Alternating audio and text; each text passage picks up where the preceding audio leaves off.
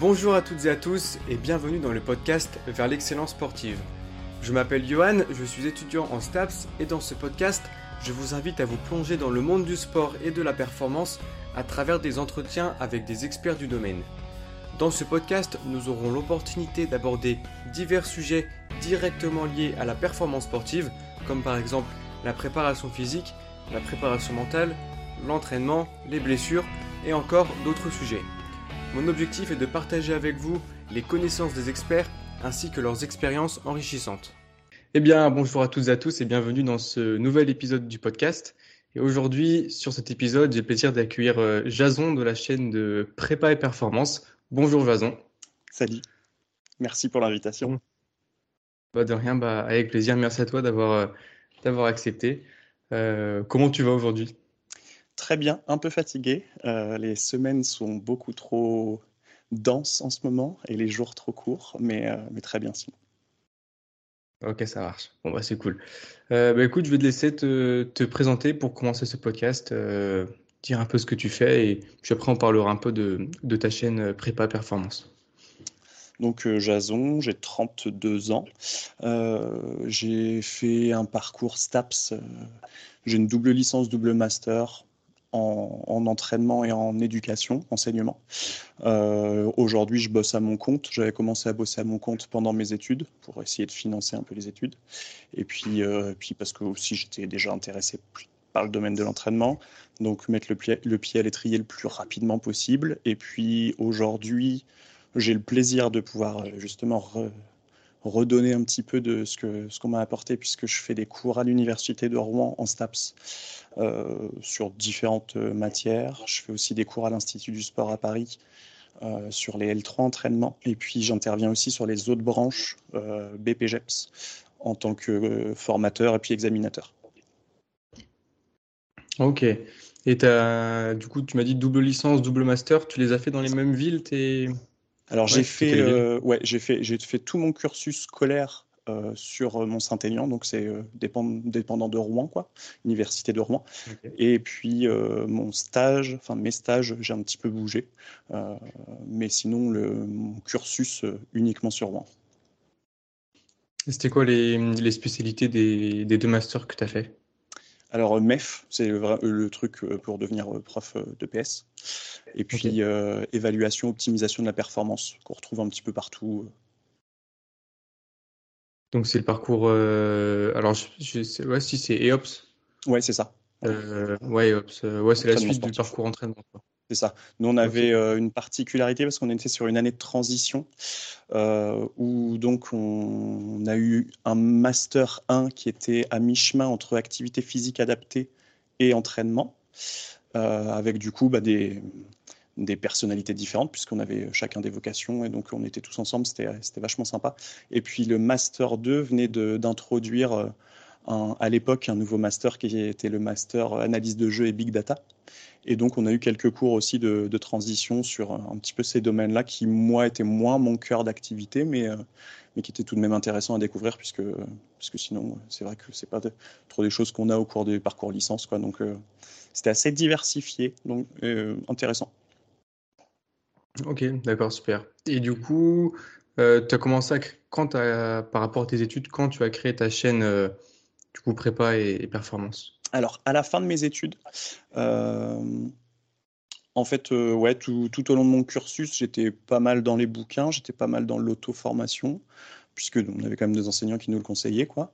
Donc j'essaye aussi de retransmettre ça maintenant, euh, à inviter les élèves à, leur faire comprendre que l'université, c'est aussi amener des grandes thématiques, mais c'est pas uniquement, euh, ça ne doit pas être dépendant. Et l'élève ne doit pas être dépendant que de la, formation universitaire, mais doit aussi euh, aller chercher de son côté. Donc beaucoup de bouquins. Et puis Internet, je trouvais pas trop ce que je cherchais quand j'avais des questions. Ça partait un peu dans tous les sens. Et du coup par la suite, je me suis dit que je pouvais amener ma petite pierre à l'édifice en, lançant un projet euh, modestement. quoi. C'était aussi une façon pour moi de bachoter des thématiques, parce que forcément, quand on se lance, euh, il y a des choses sur lesquelles on est à l'aise, sur, lesquelles on a déjà bossé, puis d'autres euh, où on n'est pas du tout à l'aise. Donc le fait d'aller essayer de pas raconter trop de conneries, bah, ça veut dire que les, les, journées précédentes, quand on écrit un texte de vidéo, vaut mieux aller le lire un petit peu. Et puis sur mon Master 2, j'avais eu le, plaisir de pouvoir faire mon, stage à, l'Institut du sport dans le laboratoire CEP. Et j'avais eu une discussion avec le directeur du laboratoire à l'époque, euh, Gaël Guilhem, qui est toujours le directeur actuellement, qui m'avait dit que, euh, en fait, je, je, le questionnais sur le fait qu'entre les connaissances qu'on avait terrain actuel et puis ce qu'on voyait un peu partout dans le domaine de l'entraînement, il y avait quand même beaucoup de décalage et ça, m'étonnait.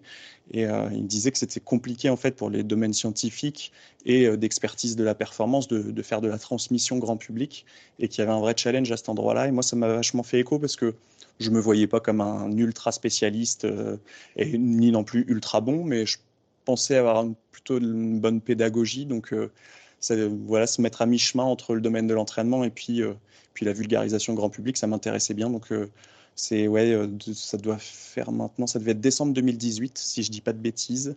Donc, ça doit être entre la quatrième et la cinquième année maintenant. Ok.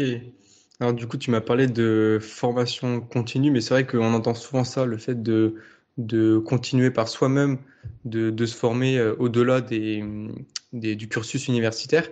Et j'ai un peu deux, questions en une. Euh, quelles étaient tes, on dire, tes, techniques ou comment tu fonctionnais pour, euh, pour continuer de t'auto-former? Et est-ce que le fait de créer des vidéos, ça te permet de, euh, de mieux assimiler, on va dire, les connaissances? Le fait de travailler dessus et de faire les vidéos par, par-dessus ta, ta deuxième question, totalement, parce que pour moi, c'est la même chose que faire des cours. Faire des cours, que ce mmh. soit à la fac, en BPGEPS ou ce genre de choses, il n'y a rien de mieux que chercher à enseigner à quelqu'un pour apprendre et comprendre et voir aussi les limites de notre propre compréhension. Quand on n'est pas capable d'expliquer quelque chose, c'est qu'en général, on n'a pas vraiment totalement acquis et, et que c'est pas ancré. Quoi. Donc, il n'y a rien de mieux que, que d'essayer de prendre quelques cobayes et de, et leur expliquer des notions pour voir si nous-mêmes, on, les a bien, on les a bien en tête. Quoi. Euh, pour ta première question, je dirais, bah, déjà, euh, il y a une ressource qui est extrêmement négligée, je trouve, par les élèves, et moi le premier à l'époque où j'étais étudiant, c'est la BU, parce que c'est incroyable de pouvoir se dire qu'on a autant de ressources à un même endroit, euh, qu'on peut aussi faire la démarche en fait d'aller voir ses, enseignants et puis de dire, euh, bah, j'ai vu qu'il y avait ce bouquin-là qui était sorti, est-ce que l'université pourrait pourrait mettre un billet pour le, faire venir à la BU. Quoi. Et avec des collègues, on a, on a à cœur ça, en fait, chaque année, de, un peu lister ce qu'on a vu d'intéressant qui est sorti pour, euh, pour faire la commande euh, sur l'été pour qu'en septembre les élèves euh, aient ça à disposition quoi. Donc je pense que c'est vraiment faut pas négliger ça parce que bah, forcément une fois qu'on est sur le terrain puis que puis qu'on bosse, on n'a plus le temps d'aller à la BU, on n'a plus le droit non plus parce qu'on n'a plus de carte étudiante et puis il y a beaucoup de ressources de allant dans le même sens par exemple tout ce qui est tout ce qui est euh, ResearchGate ou PubMed, qui sont des sites scientifiques où on peut retrouver des articles. Bah, par exemple, pour, créer un, compte sur ResearchGate, il faut, euh, il faut à minima une adresse étudiante ou alors il faut être reconnu comme enseignant-chercheur, etc. Donc, euh, mmh. difficile d'avoir accès à tout ça si on n'a pas fait la démarche, alors que pendant qu'on est étudiant, on peut très bien créer son compte et puis au final rester dessus par la suite, et donc avoir accès à une immense diversité de, connaissances. Forcément, euh, c'est aussi euh, complexe parce qu'il faut, euh, il faut apprendre à chercher sur ce genre de ressources. C'est pas aussi simple que Google. Le problème, c'est que Google, lui, est intéressé par ce qui va fonctionner, ce qui va faire des vues, un petit peu à l'instar d'un algorithme de, réseaux sociaux. Quoi. Donc, donc, c'est pas forcément les meilleures choses qui sortent en première. Euh, tandis que sur des sites euh, scientifiques euh, de ce style, même si il y a aussi les, index facteurs et les choses qui font que les papiers les plus vus, les plus lus, les plus partagés, les plus commentés sortiront en premier, mais en général, ça va aussi avec l'aspect scientifique. Donc, dans ce cadre-là, ça paraît pas plus mal. mais voilà, des, ressources qui sont ultra importantes et qui parfois sont un peu négligées quand on est étudiant. Et puis c'est normal parce qu'en fait, on a déjà tellement de choses à, à encaisser, emmagasiner, euh, à, à, devenir indépendant mm-hmm. face à, face à tout ça. Quoi. Donc euh, parfois, les étudiants ne se rendent pas compte et puis une fois, c'est trop tard une fois qu'on en a besoin. Ok, donc euh, tu conseilles pas mal, pour résumer, du coup, lecture, études scientifiques et, du coup, profiter de, pour les étudiants en tout cas, profiter de, de ce qu'on trouve en, BU, etc. C'est ça, et puis euh, la notion d'influenceur, euh, qui, euh, je, ne fais pas mon autopromotion, bien au contraire, influenceur dans le sens tenter d'être capable de repérer les personnes qui bossent dans le même domaine que soi, ou en tout cas les domaines qui nous intéressent le plus, que ce soit de la biomécanique, de la physiologie, de la préparation mentale, de la nutrition, etc. Et des personnes qui, produisent beaucoup de contenu euh, scientifique, j'entends, euh, sur, ce, sur cet aspect-là, et derrière, en fait, de les cibler sur ce, ce type de réseau. En gros, ResearchGate, c'est un petit peu le Facebook du domaine scientifique. Donc les, chercheurs ont leur propre page et sur ces pages-là euh, vont aller lister leurs articles. Puis quand ils écrivent des articles avec d'autres chercheurs, en fait le lien se fait. Euh, on a un papier qui est partagé et puis on peut retrouver chaque auteur. Et donc d'aller faire cette démarche en fait de fouiller euh, pas forcément sur les thématiques, mais sur les personnes qui, travaillent sur ces thématiques, ça peut nous permettre d'avoir des viviers qui nous intéressent directement parce que, parce que justement en lien avec, avec les, thèmes qui nous plaisent. Quoi. Donc, influenceurs, pas de réseaux sociaux. tu, tu, vois ce que je veux dire des, des, chercheurs, quoi, des chercheurs qui sont pointilleux et personnes renommées, euh, voilà. Et encore une fois, très souvent, euh, je, je, vois. Alors, je suis pas un gros gros consommateur de contenu. sport, prépa physique sur les, sur les réseaux sociaux parce que bah, c'est déjà mon boulot, donc j'évite sur mon temps libre de me noyer la tête là-dedans. Mais parfois, je vois passer des choses où tu as des gens qui opposent le domaine scientifique et le domaine terrain. Et pour moi, il n'y a pas plus grosse connerie parce qu'en fait, aujourd'hui, quasiment la totalité des méthodes d'entraînement qui sont utilisées euh, se basent justement sur de, sur de l'expérience, mais de l'expérience euh, d'abord labo, ensuite terrain. Euh, et puis, ça donne la sensation que la recherche est fermée à l'aspect un peu empirique de l'entraînement, alors que c'est au contraire, énormément de recherches proviennent remonte de ce sens-là, c'est-à-dire qu'on constate qu'on a des résultats sur une méthode ou sur une façon de faire, et ben en fait on va aller l'investiguer pour essayer de mieux comprendre pourquoi est-ce que ça fonctionne ou pourquoi est-ce que ça fonctionne pas quoi. Et, euh, en fait c'est des, domaines qui ne fonctionnent pas l'un sans l'autre. Et quand je vois des débats qu'opposent ces, ces termes-là, je je comprends pas trop. Enfin encore une fois c'est un peu clivant euh, à l'américaine euh, où il faut c'est soit droite soit blanc, enfin soit noir soit gauche, opposition on croisera. Et et, ça n'a pas lieu d'être en fait. Il faut juste prendre le meilleur des mondes et puis, euh, puis s'intéresser à, ce qui nous plaît.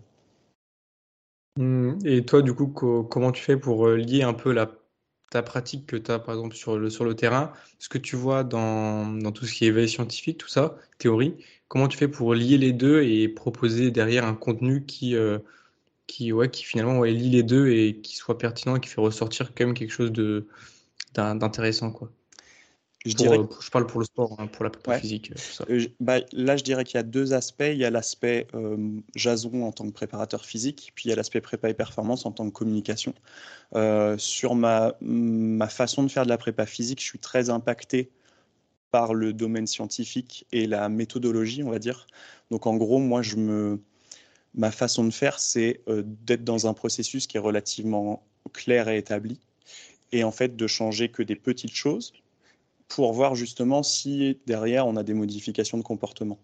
Euh, ce qui me permet en, fait de faire comme des, petits protocoles et puis de, bah, de constater est-ce que cette méthode dans ce contexte-là elle est plus pertinente que telle autre. Donc ça veut dire de l'évaluation fréquente. Et pour moi, c'est un, un, mot d'ordre.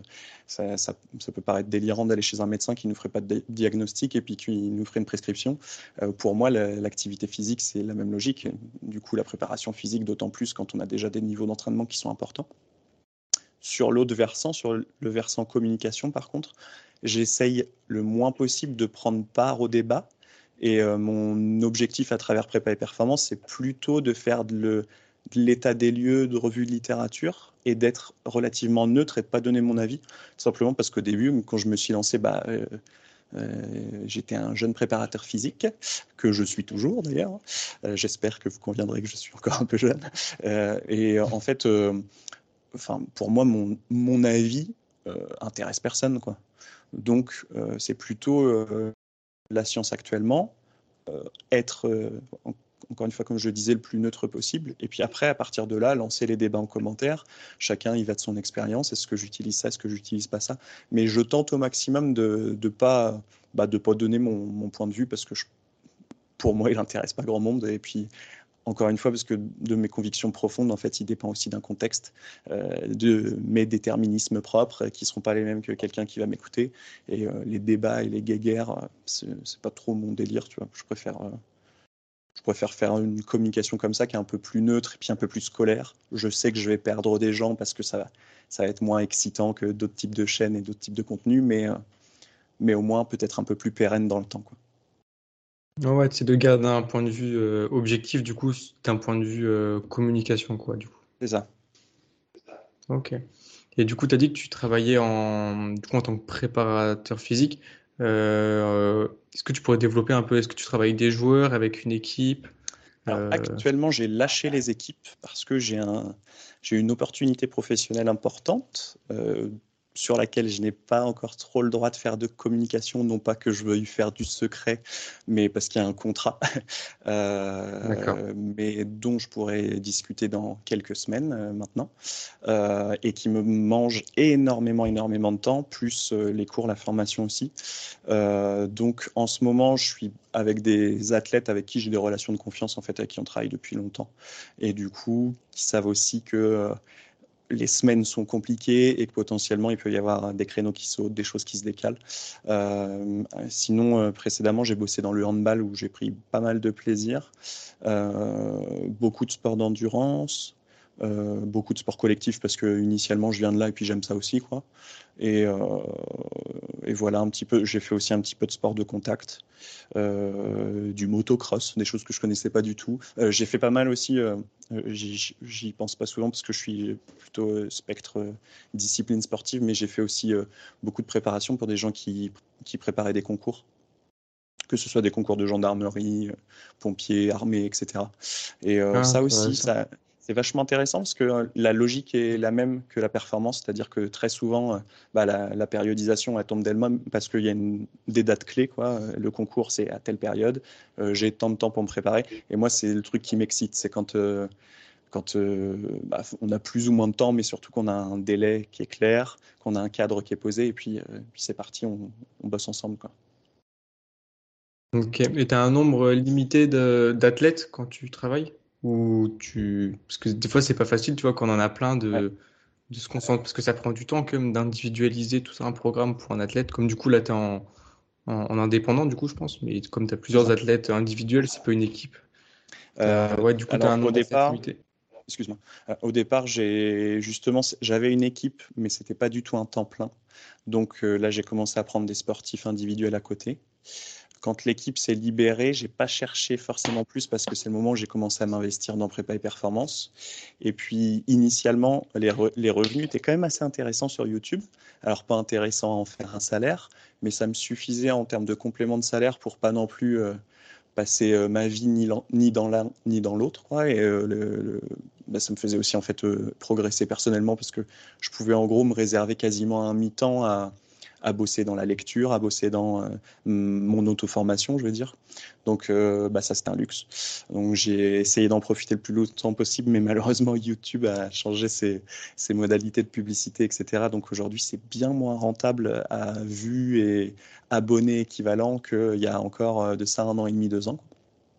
Et puis ensuite, bah, pas mal de projets qui sont enchaînés, donc j'ai pas cherché plus de clients non plus, bah, tout simplement parce que sinon j'aurais pas pu joindre les deux bouts. Et, euh, là, déjà, j'ai clairement la tête sous l'eau. Quoi. Euh, je, me plais énormément dans ce que je fais, mais plutôt que de rajouter des choses et, de ne pas être professionnel dans ma démarche parce que justement, j'en aurais pas les, possibilités en termes d'organisation, etc., et respecter les délais, les contrats.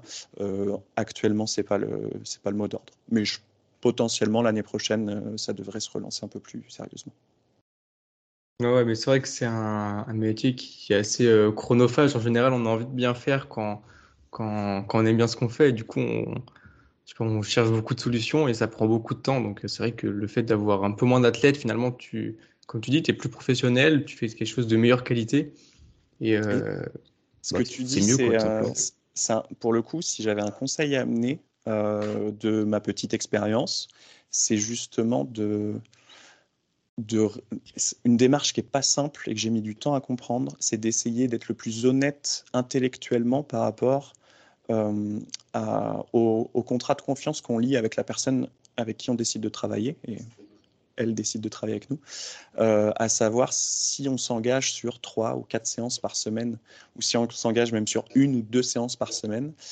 ben, en fait, de ne pas passer un, 35 heures par semaine dessus sous prétexte de vouloir faire du travail plus qualitatif ou d'être euh, perfectionniste ou etc. Parce qu'au contraire, c'est aller à l'encontre. En tout cas, quand on travaille à son, à son compte, j'entends, puisque forcément euh, le temps, c'est de l'argent. Euh, c'est aller à l'encontre de, bah, de respecter sa propre discipline en fait. Et ça, c'est un gros piège dans lequel on tombe nécessairement quand on est jeune parce qu'on a envie de bien faire, on a envie de montrer qu'on sait faire des choses compliquées, des choses intéressantes, etc. Et en fait, on se, mmh. on se piège tout seul. Moi, j'ai passé des week-ends à traiter des données. Euh, bah, où j'ai perdu du temps, où c'était ni le lieu ni le moment. Quoi. Et, euh, et je pense que ça, c'est important d'essayer de, se mettre ça très rapidement. Si on s'engage sur un, contrat, encore une fois pour les gens qui travailleront à leur compte, hein, euh, si on s'engage sur un contrat de 2, 3, 4 heures par semaine, bah, il ne faut pas non plus se lancer dans faire la programmation d'un athlète qu'on aurait 35 heures par, par semaine. Quoi. Je ne sais pas si ça te résonne, toi, mais... Si, si, si. Si, si, je sais pas s'il est. Si, si, c'est assez clair, mais. Ouais, ouais, ouais, si, c'est assez clair. Euh, alors, il y avait un, premier thème que je voulais aborder avec toi. Un, thème que j'ai pas encore vraiment abordé sur, euh, sur la chaîne du podcast, euh, c'est tout ce qui est matériel. Matériel, équipement en, préparation physique. ou le non matériel, parce qu'on peut faire aussi beaucoup de choses sans, sans matériel. déjà, première question, est-ce que tu aurais un, euh, un, type de matériel que tu pourrais conseiller pour des jeunes préparateurs physiques qui n'ont pas forcément encore les, les moyens ou des clubs qui n'ont pas encore beaucoup les moyens d'avoir des trucs très sophistiqués. Est-ce que tu pourrais recommander ou quel serait le type de matériel que, on va dire, de, de base qu'un préparateur physique devrait avoir pour, euh, pour bosser euh, efficacement avec ses athlètes? Alors, à mon avis, ça, forcément, je ne vais pas faire tous les possibles, mais ça va dépendre du contexte parce qu'il y a des choses qui peuvent être intéressantes. Ce qui se font beaucoup, c'est euh, aller démarcher des salles et puis euh, demander euh, contre un petit loyer, est-ce que je peux passer ici et puis, et puis faire mes créneaux et puis en contrepartie, vous choper un pourcentage de, de ma presta. Quoi. Ça, ça se fait beaucoup quand on bosse à son compte et puis ça peut permettre de bypasser la problématique d'acheter du matériel qui parfois euh, bah, justement à l'achat euh, monte, euh, monte très très vite en budget. Après, si c'est vraiment travailler chez soi et faire son propre espace, à mon avis, encore une fois, ça dépend de plusieurs facteurs, notamment est-ce que c'est pour encadrer des gens ou est-ce que c'est juste pour s'entraîner soi-même? Et puis, est-ce que c'est des objectifs vraiment prépa physique athlétique ou est-ce que c'est des objectifs un peu plutôt fitness, bien-être ou sport esthétique? Moi, je différencie un peu toujours ça parce que bah, il y a énormément de personnes qui travaillent là-dedans. Et puis, pour moi, c'est pas la même façon d'entraîner, même si dans les deux cas, c'est de la préparation physique. Quoi. Euh, mais voilà, il y a des gens qui font de l'activité pour, euh, pour être beau et euh, aucun souci avec ça. Mais je pense que le matériel est forcément pas le même que, que si on cherche à être puissant, explosif, endurant, etc. Donc, les indispensables, pour moi, je mettrais bah, forcément barre, poids, euh, un petit morceau de praticable avec des dalles, euh, des crash pads pour faire tomber des barres et puis pas trop, pas trop casser le sol, euh, à déconseiller si on est en, appartement. mais si on considère un garage un peu home gym classique, pas péter trop le sol et puis pouvoir lever des barres, faire de l'altéro, faire ce genre de choses aspect cardio, corde à sauter, euh, on va être sur le basique. Après, circuit training, poids de corps, ça peut toujours le faire. Si on a un petit peu d'argent en ergo, ça peut être cool euh, vraiment pour le cardio, euh, un rameur, un, vélo ou quoi que ce soit, quoi, ou un, home trainer. à partir de ça, en gros, qui serait ma base vraiment. les indispensables, si on est sur de la prépa physique dans le but d'améliorer des, des, qualités athlétiques, dans le but de faire une performance, Là, moi, ma, ma, réflexion, ce serait être capable de taper dans tout le spectre force-vitesse pour les qualités mécaniques. Donc, en gros, euh, pour faire de la vitesse, euh, des élastiques pour être capable de se délester, ou un Swiss ball, ou un skateboard pour faire, euh, pour, faire de la vitesse contre un mur à l'horizontale. là, on serait plutôt sur les, le bas, quoi. bah forcément, avec nos barres, nos poids qu'on a déjà, on peut aller faire du léger, de la puissance max, etc. des chaînes, des crochets ou des, enfin, des crochets excentriques, ça peut être intéressant pour aller faire du très très lourd, voire de l'excentrique. Et puis derrière, moi, les outils que j'aime vraiment bien, le Landmine, Euh, je sais pas si tu vois où on fout la barre dedans et puis, puis on peut aller jouer sur différents angles. Voilà, hyper intéressant pour le renfort sur les changements de direction et ce genre de choses. Aller chercher des angles un peu atypiques sur des mouvements plus spécifiques de la discipline. Donc ça, je pense que c'est un outil intéressant. Puis encore une fois, pas la nécessité d'acheter le landmine. Il y a des gens sur Instagram qui font des trucs en mode DIY euh, ou dans un coin, dans un angle de, de mur, euh, ils vont caler leur barre comme ça et puis euh, ça fait très bien le job. Quoi. un petit peu de, de, matos de plio et ça, pour faire des, des, bondissements, pour faire de, du, travail, du, travail de qualité de pied, etc. À mon avis, on peut utiliser de la récup. si on a une perceuse et qu'on va acheter quelques planches de bois dans un magasin spécialisé, on peut très bien se faire ses plio box sans souci. Quoi. Et puis, si j'étais sur un objectif fitness, euh, là, je partirais sur euh, bande musculation modulable, euh, où en gros, je pourrais vraiment aller travailler des angles pour, pour travailler un petit peu dans, dans toutes les directions sur de l'hypertrophie et puis sur, sur ce type de thématique. Quoi. Et puis peut-être une poulie. Aujourd'hui, il y a aussi pas mal de poulies modulables que tu peux fixer un peu partout. Nous, ici, dans le home gym, on a un cadre fixe. Et en fait, ma seule condition, c'était d'être capable de pouvoir mettre les crochets dans les deux directions pour faire de l'isométrie euh, maximale. Euh, comme le quadrille fixe, ça bouge pas, et puis tu peux pousser le plus fort possible euh, comme un idiot. Quoi. Mhm. et puis bah, après, en fait, avec ce même cadre, tu mets, tu mets les crochets en haut, tu fais du squat, tu mets les crochets en bas, tu fais du développé couché, tu, tu peux quasiment tout faire, quoi, le lineman qui va dessus. Donc ouais, tu as, quasiment tous les angles. Puis après, mon, vrai conseil, ce serait si c'est pour un pratiquant jeune, jeune dans le sens inexpérimenté, pas forcément jeune adolescent, euh, bah, de la sécurité quand même. Euh, tous, les, tous les liens sur euh, bah, la cage protégée, les racks, etc. mais voilà, je ne sais pas si toi ça te parle, mais je vois un peu. Ouais, ouais, mais si je te, ouais, ouais, je te rejoins, je te rejoins là-dessus, parce que c'est vrai qu'en ce, en ce moment, en ce moment, il y a beaucoup de nouvelles technologies qui arrivent, des, je sais pas, des plateformes de force, tout ça pour après, il peut y avoir des choses aussi pour euh, tout ce qui est testing, mais c'est d'un côté, ça rentre aussi dans, la physique. Mais c'est vrai qu'avec le matériel que tu as dit, qui peut rester comme à un prix euh, abordable, ou même, comme tu as dit, avec des contrats, de la récup, ou même du matériel d'occasion, à la limite, euh, ça permet quand même de faire un gros, enfin, d'avoir un gros panel d'exercices et, Totalement. Je pense quand même faire du bon Là, j'étais vraiment, j'ai mis de côté l'aspect de l'évaluation. Euh, on peut peut-être y revenir euh, sans souci. Euh, j'étais vraiment que sur l'aspect de l'entraînement, le matériel d'entraînement pur et dur pour les méthodes. Quoi. mais oui, après, clairement, différencier le budget testing et différencier le budget entraînement, bon, pas trop trop le choix. mais encore une fois, ouais, tu, tu, parles de récupération ou de marché de l'occasion c'est exceptionnel tout ce qu'on peut trouver sur Le Bon Coin, par exemple. Euh, parce qu'en en fait, bah, il y, y, a des gens en termes de communication qui sont vraiment très très forts, typiquement Decathlon.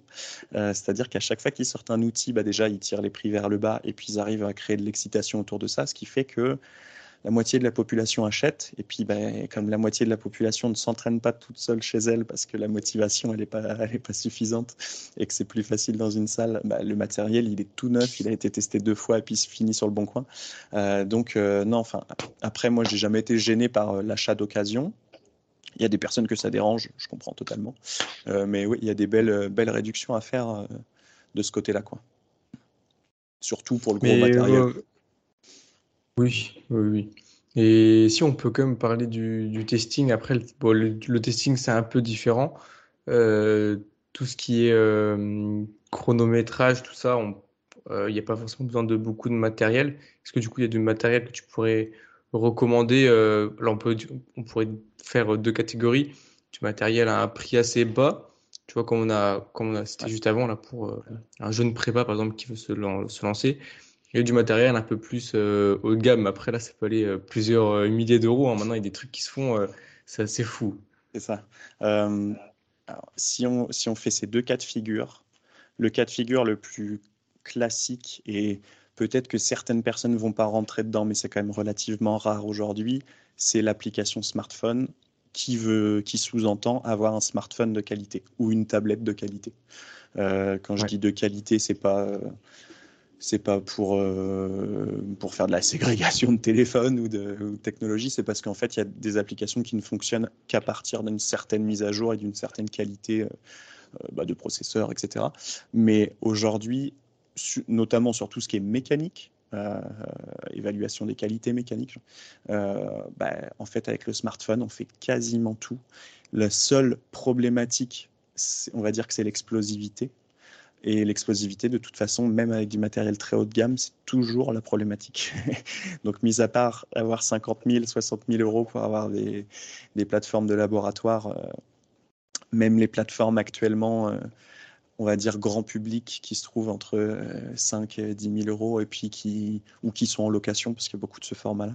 Euh, mais ça reste encore très complexe de faire euh, vraiment de, l'évaluation du RFD, etc. Donc, euh, donc même si on y vient progressivement parce que la technologie s'améliore, euh, de toute façon, cette thématique de l'explosivité est encore très complexe. Mais alors, si c'est pour de la puissance maximale, si c'est pour euh, même de l'application du velocity-based training euh, où on capte la vitesse de déplacement des barres aujourd'hui, il y a plein de capteurs qui, existent sur le marché. En ce moment, nous, sur, sur notre compte Instagram, on en fait gagner un, justement. Mais l'aspect smartphone et reconnaissance aujourd'hui intelligence artificielle en fait dans l'application, elle est capable de nous donner la vitesse avec des marges d'erreur qui sont vraiment toutes petites, toutes petites. Donc euh, souvent ce que je dis à mes élèves, c'est en fait ça dépend énormément du contexte, euh, outre forcément budgétaire qui ça de, toute façon ça va pas être euh, on va pas pouvoir jouer trop dessus mais sur l'aspect sur l'aspect en fait ergonomie évidemment que euh, sauter avec un opto-jump ou sauter avec un tapis de saut à moindre, dans un moindre coût, euh, c'est beaucoup plus rapide parce qu'on n'a pas de traitement de données à faire. Mais alors, si c'est pour faire 10 euh, détentes verticales une fois par mois, l'application MyJumpLab à 4,90 euros par mois, bah, c'est largement suffisant en fait. Donc c'est toujours une question. Si c'est du testing à toutes les séances avec, des groupes nombreux type sport collectif et puis 10 fois par semaine, oui, vaut mieux avoir une période de plateforme à 5000 balles. Si c'est euh, un client euh, comme ça, euh, trois fois par semaine, et puis où on évalue 5 ou 10 sauts, je ne veux jamais investir des, sommes pareilles. c'est pas du tout justifié. Quoi. Donc parfois, et c'est le, le, jeu du terrain, les entreprises donnent envie d'acheter leurs produits. Il ne faut pas trop tomber dans la surenchère parce que sinon, on, on jure que par ça, mais euh, il y a encore 10-15 ans, c'était même pas accessible pour les entraîneurs et pourtant ils arrivaient quand même à travailler. Quoi. Donc, euh, essayer d'évaluer vraiment son besoin, mais c'est compliqué. Donc aujourd'hui, smartphone, euh, applications comme MyJumpLab, on fait quasiment tout. On fait de la mobilité, on fait de, la détente dans tous les sens, on fait de la vitesse en sprint, chronomètre au poil de cul. on, peut faire, de l'analyse du mouvement. Euh, et puis on rajoute une, euh, application euh, type. Alors aujourd'hui, elle, n'existe plus, je ne sais plus comment elle s'appelle, mais moi j'utilise encore MyCoach Eye, qui était en vraiment type analyse du mouvement où je peux aller tracer les segments dessus, etc. Donc, plutôt pour de la technique. bah ça, c'est pareil. En fait, pour 15 balles, tu as une application aujourd'hui qui est, ultra performante parce que les, smartphones le sont. Quoi. Et puis, et puis c'est la possibilité de faire des choses folles avec. Quoi. Ouais.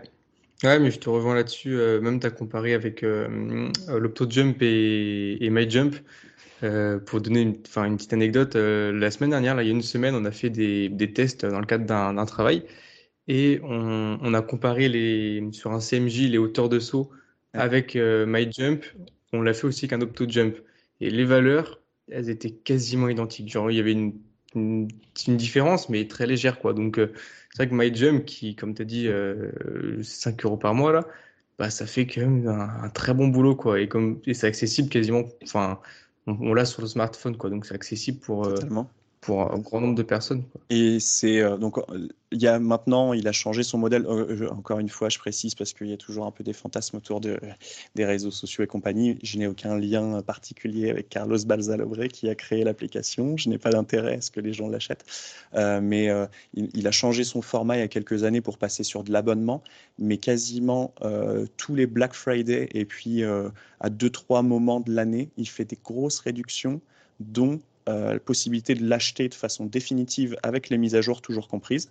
D'ailleurs, il y a une mise à jour il y a 4 ou 5 jours où il a incrémenté deux nouveaux types de, tests à l'intérieur de l'application. C'était 39 euros pour un usage à vie. Donc, euh, encore une fois, ça se, ça se, réfléchit parce que entre 4 euros par mois, mais si c'est pour 3, 4, 5, 10 ans, euh, ou 39, fois, 39 euros en une fois, euh, ça peut valoir le coup de, de, mettre 40 balles sur la table. Quoi. Pour, pour MyJumpLab Ouais. C'est celle-là Ah oui, ok, d'accord. Ouais, il y a MySprint aussi. MySprint, ouais. je ne l'ai pas, pas encore utilisé, mais je crois que c'est pas mal aussi. Yes, totalement. Alors là, c'est pas la même logique. Euh, il y, y, a beaucoup moins de tests. C'est le, le MyJumpLab, l'objectif, c'est le laboratoire de poche. Donc, en gros, le but, c'est d'essayer à terme d'avoir tous les tests dedans. MySprint, c'était vraiment initialement pour amener les logiques d'évaluation force-vitesse en sprint. Euh, ça a aussi été mis en place par un, par un chercheur espagnol, euh, Pedro Jiménez Reyes. Et euh, ils ont incrémenté deux ou trois nouveaux tests dedans, mais ça reste spécialisé sur le sprint. Donc, encore une fois, dépendamment du besoin. Je travaille en athlétisme. Euh, euh, si j'ai des groupes de 10, euh, bah, ça peut valoir le, et que je les entraîne 10 fois par semaine, ça peut valoir le coup d'acheter des cellules ou des, capteurs, etc. Si c'est un groupe de footeux et je fais des tests de vitesse une fois tous les deux mois, peut-être que MySprint largement suffisant. Quoi. Ouais, Ouais, Et euh, aussi peut-être un autre outil qu'on a qu'on n'a pas cité, tu, tu me diras si, euh, tu es d'accord aussi, euh, avoir un mètre par exemple pour pouvoir mesurer un test de, je sais pas, de, de lancer ou quelque chose comme ça, un mètre, ça peut aussi permettre de, ouais, de, faire, de voir l'évolution sur un testing. Et des fois, ça me fait penser qu'il y a. Con, hein ouais, ouais, mais totalement. Mais il y a, il y a deux semaines, je fais un cours sur sur la puissance et euh, j'ai des élèves qui me sortent une galère pas possible où ils se mettent à filmer un truc alors qu'ils me font de la détente horizontale. Et, euh, et, en fait, à aucun moment, ils, ils, se sont dit, on va juste mettre un mètre et puis mesurer. Alors oui, on n'a pas, on n'a pas des, watts, euh, mais c'est pas grave. C'est l'expression de tout ce qu'on a donné à l'instant T sur telle performance. Bah, ça peut très bien suffire. Et puis en deux secondes, c'est noté. Et puis en fait, on fait un truc peut-être qu'ils, bah, leur, objectif, c'était d'essayer d'en mettre un peu plein la vue au prof, quoi. Mais des fois, en fait, euh, ce, piège-là, c'est de tomber dans des galères pas possibles, alors que le maître euh, fait, très, fait très bien l'affaire dans beaucoup de cas, quoi. Ou on en revient à ce qu'on disait tout à l'heure sur le, d'un point de vue esthétique, ça peut aussi être une méthode d'évaluation. Euh, la prise de masse musculaire, se, mesurer, se prendre en photo, sans même avoir une balance à impédance métrie à des centaines d'euros, alors qu'en plus, euh, en termes de validité, pour l'instant, il n'y a pas encore des résultats terribles, terribles, et pourtant, ça se vend à des prix euh, qui peuvent monter. Bah, mesurer, euh, c'est toujours, c'est toujours la base. Quoi. Donc, ouais, un petit mètre ruban au fond du sac, c'est jamais trop. ouais, c'est clair.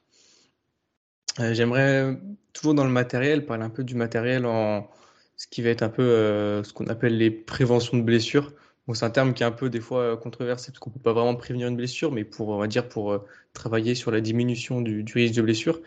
Euh, il y a un sujet que j'avais, que je m'étais intéressé il y, a, il y a pas si longtemps, c'était les surfaces, les surfaces instables pour travailler ce qui va être proprioception, tout ça. J'aimerais bien avoir ta vision un peu là-dessus. Est-ce que toi tu les utilises ou, ou à l'inverse, est-ce que tu, tu penses que c'est pas c'est pas un outil vraiment le, indispensable? Alors là, euh, pareil, c'est un, bon, un sujet qui est complexe. Hein. Euh, en termes de résultats scientifiques, il n'y a pas grand-chose qui amène à penser que ce type de truc va avoir un, impact direct sur la performance. Euh, pour autant, moi, je suis plutôt, alors je suis pas vraiment utilisateur, on va pas se mentir, mais je suis plutôt à penser que c'est, ça va dépendre du besoin. Euh, quand je vois, euh, j'ai déjà bossé avec des groupes de jeunes, quand tu mets des jeunes en équilibre sur un truc comme ça et que tu vois qu'ils sont pas capables de tenir deux secondes, à mon avis, il y a un besoin. Ça ne veut pas dire que ça va être euh, hyper utile sur la performance sportive dans tel contexte, que ce soit sport collectif, sur un machin. Mais euh, si tu n'es pas capable de tenir en équilibre sur un pied, sur une surface qui est instable, euh, potentiellement, c'est qu'il y a quand même des choses à créer sur ton système nerveux. Euh, et donc, bah, peut-être que ça va être que deux semaines, parce qu'au bout de deux semaines, c'est intégré, mais ça va ça va participer à une intelligence motrice et à cet instant T, ce serait intéressant. Après, en effet, dire surface instable égale prévention, bah non. pour autant, c'est ce qu'on retrouve dans tous les cabinets de kiné quand on s'est fait une entorse. Et puis, mais il y a, voilà, il y a, ça aussi, mon avis, ça participe, ça participe un peu à des effets de mode où euh, on a foutu ça un peu partout sur les réseaux sociaux au début parce que ça faisait bien de montrer des outils euh, qu'on connaissait pas encore à l'époque. Puis après, ça a été, euh, on prend le, pli inverse et puis parce qu'il y a des papiers qui montrent qu'il n'y a pas de résultat, bah, du coup, on se fout de la gueule de tous ceux qui utilisent des surfaces instables. C'est ça c'est à mon avis juste tirer le, le positif ou le négatif, mais mettre un sportif dans une situation euh, gênante pour lui, à mon avis, ça veut dire progrès. Est-ce que progrès, il se passe sur euh, juste la marche, euh, juste tenir debout ou sur la performance? Bon, bah, ça, c'est beaucoup plus compliqué à dire. Mais c'est de la même façon qu'on a beaucoup critiqué les échelles de coordination. Oui, mais en fait, un gosse de 8 ans, bah, si tu lui fais faire de l'échelle de coordination et qu'il n'y arrive pas, bah, il y a peut-être quand même un truc à progresser. Alors sur lequel progresser, ça ne veut pas dire que ça, va être un meilleur footballeur ou un meilleur handballeur, mais au moins son cerveau, il aura fait le lien avec ses pieds pendant quelques, quelques exercices. Et puis une fois que c'est intégré, euh, comme si c'était routinier et que je peux le faire les yeux fermés, bon, bah, en effet, il n'y a certainement plus aucun intérêt. Mais euh, ouais, je suis. Euh, tu vois, c'est pas du tout un outil que j'utilise, mais pourquoi pas, quoi. Je suis plutôt dans, je suis plutôt dans le J'aime la biomécanique et euh, tu vois, pour moi, les forces, les puissances, les vitesses, c'est plutôt les sujets qui me. Enfin, ce sur quoi je vais faire le focus sur mes sportifs. Quoi. Après, tous les trucs mmh autour, euh, parfois j'ai des avis, parfois j'en ai pas vraiment. Ça, j'en ai pas vraiment. Bah, je, vais, je vais partager une, une vision que j'avais que j'avais eue avec, avec un autre prépa physique. Qui s'appelle euh, Samuel Breton, que j'ai déjà cité dans, les podcasts, mais je trouve qu'il fait vraiment du contenu euh, très, très pertinent. Et il a fait d'ailleurs un podcast à ce sujet sur les surfaces instables, où il disait que, euh, pour, pour, je vais utiliser le terme prévenir les blessures, mais comme ça tout le monde comprend, que si on fait la prévention de blessures sur des surfaces instables, bah, finalement, c'est pas transférable dans une activité physique, dans un sport, parce que, par exemple, pour des, je sais pas moi, des, des ou des handballeurs, ils sont sur une surface stable, quoi. Ils sont par terre. Donc, euh, euh, il disait que ce qui pourrait être intéressant, à l'inverse, ce serait de travailler euh, l'amplitude articulaire de la cheville, travailler avec des forces dans des amplitudes assez extrêmes, de manière très progressive, bien sûr, mais que juste être debout sur un WAF ou un truc comme ça, bah, c'était pas forcément ce qu'il y avait de, de, plus, de plus intéressant, quoi. Ah oui, je, suis d'accord sur l'aspect. Alors pour moi, le, si tu as vraiment envie de faire de la prévention blessure, surtout sur les générations qui arrivent, là, c'est retirer les godasses et puis travailler sur le pied. Il y a des super travaux et même de travaux de vulgarisation qui ont été faits du côté de la Suisse, là, un hôpital spécialisé euh, sur, euh, ils entraînent les, les athlètes, euh, les athlètes suisses. Ils, Enfin, tu vois, pendant longtemps, c'est la même logique. On faisait le petit grattoir euh, de la serviette avec les orteils, et puis euh, c'était uniquement le travail de pied qu'on faisait. Aujourd'hui, on fait l'électrostime euh, de, la voûte plantaire, on fait l'isométrie maximale avec, avec des surfaces où le pied est en déstabilisation, il est obligé de forcer sur son arche, etc. Et puis, et comme on voit des générations et des générations d'effets de, mode avec des godasses, avec des, des semelles comme ça, où où le pied a plus aucun contact euh, proprioceptif avec le sol. Et euh, bah, pour avoir bossé dans le handball, c'était une catastrophe, quoi, parce qu'en plus les chaussures stylées, c'est les chaussures euh, qui proposent ce type de les meilleures. Voilà. Et donc toutes les jeunes ou tous les jeunes foncent vers ces chaussures-là parce qu'elles sont stylées, quoi. Et on en oublie. Et après, on comprend pas pourquoi on, a des, on a des catastrophes en termes de, en blessures. Le seul petit là que je mettrais à la réflexion que tu avances, c'est en cas de blessure. Sur, l'aspect prévention, je suis totalement d'accord. Et par contre, en cas de blessure, on sait qu'on a une dissociation en gros d'informations entre notre système nerveux et puis notre capsule articulaire. Et recréer cette transmission d'informations, elle peut être intéressante. Euh, enfin, ça peut être intéressant de mettre le pied dans plein de situations différentes justement pour reconnecter. En gros, ma cheville avait pu connecter à mon cerveau. Euh, si je travaille que sur du, sur du stable et solide, est-ce que c'est la même chose que travailler du stable, du solide, plus un petit peu d'instable? À mon avis, c'est plus, oh, plus, euh, plus on varie les, les, stimuli et plus potentiellement on arrivera à, accrocher quelque chose. Quoi. mais oui, sur la prévention, c'est sûr que vaut mieux retirer les godasses et puis, et puis faire des exercices pieds nus que, que de prendre des surfaces instables. ah ouais, donc une fois qu'on est blessé, quoi, dans tout ce qui va être rééducation, euh, ouais, varier les stimulus, comme tu dis. Euh. Ouais, mais c'est vrai que, comme tu as dit tout à l'heure, c'est un sujet assez complexe. Mais c'est pour ça, moi, je voulais euh, partager un peu la vision du coup que j'avais que j'avais pu entendre avec, avec Samuel et du coup, bah, voir un peu la tienne. Mais c'est vrai qu'il y, y, a plein de choses à dire. Hein. On pourrait, on pourrait débattre, mais. C'est ça, c'est des sujets tellement complexes. La prévention, c'est ça fait des, années et des années qu'on développe des protocoles de prévention. Et puis quand on regarde les chiffres de blessures à haut niveau, on a, ça diminue pas partout. Quoi. Alors à côté de ça, évidemment qu'il faut aussi prendre en compte que les compétitions sont de plus en plus nombreuses, de plus en plus intenses, etc. etc. Mais c'est des thématiques ultra complexes euh, qui rentrent avec les coordinations. Et les coordinations, pour moi, c'est une des thématiques les plus complexes à à investiguer quoi. Donc euh, ouais, j'ai j'ai mon avis, mais mais c'est très très très très compliqué. ouais. Après, comme on a dit, prévenir les blessures, on aura toujours des blessures, mais on peut euh, limiter la euh, je sais pas comment on dit la, la, gravité. On dit ça, la gravité de la blessure. Ouais, voilà, on peut limiter à la limite, je pense, la, gravité de la blessure si on a renforcé au préalable ou ce genre de choses.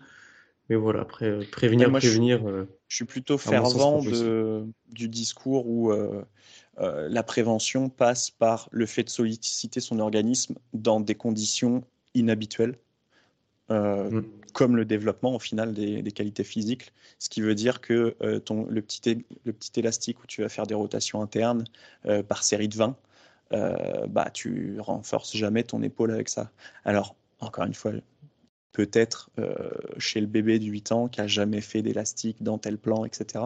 Mais si on se mm. met dans un, dans un contexte sportif de haut niveau et parfois on voit des, des protocoles de prévention, bah, en fait, pour moi, la prévention doit passer par l'intensité, ce qui sous-entend par le risque. Un risque contrôlé. Quoi. Euh, donc, euh, mm. c'est un peu ce qu'on voit avec le Nordic Hamstring. Quoi. Quand tu vois des gens faire du Nordic, en fait, euh, au départ, ils n'ont pas la, la, capacité de le faire. mais c'est justement d'être supramax qui va t'amener des, des, modifications, quoi, à mon avis. Ouais, mais oui, je suis d'accord. Parce que même pour des sports où il y a du contact, par exemple, les handballeurs, ils vont avoir le, ils vont avoir le bras en, hauteur, c'est pas en faisant juste avec l'élastique que ça va vraiment prévenir. Alors que s'ils travaillent sur des, je sais pas, des, des, chocs ou des trucs ou des amplitudes maximales avec, euh, avec de la contrainte mécanique, bah, comme tu dis, là, ouais, je pense que ça peut, on va plus facilement prévenir, entre guillemets, les blessures. Quoi. Et là, on est sur un, vrai sujet complexe parce que euh, le prépa physique, s'il veut garder son job, il faut pas qu'il blesse les sportifs. Mmh. Et en même temps, s'il veut qu'il s'améliore sur la prévention de blessures, il faut quand même qu'il les mette en situation de risque. Et donc, bah, le plus facile, euh, c'est de pas les mettre en situation de risque. Et donc, est-ce qu'on ne va mmh. pas à l'encontre de, de nos objectifs euh, par euh, souci professionnel à mon, dans, Encore une fois, ça dépend des contextes, hein, mais le sprint, aujourd'hui, les, les, papiers qui sortent sur la prévention par le sprint pour le sprint, sont hyper nombreux. Pour autant, il y a encore plein de clubs qui ne veulent pas faire sprinter les sportifs en dehors des compétitions parce que trop de fatigue et puis trop de risques. Donc euh, on se tire une balle dans le pied. Quoi. Ouais, mais il y, a des risques à prendre. Euh. Et même, il y a des profs qui nous, racontaient des anecdotes euh, du style, il y a, des prépas qui, qui mettent une charge de travail relativement basse pour ne pas blesser leurs athlètes. Et du coup, bah, il n'y a pas beaucoup de développement.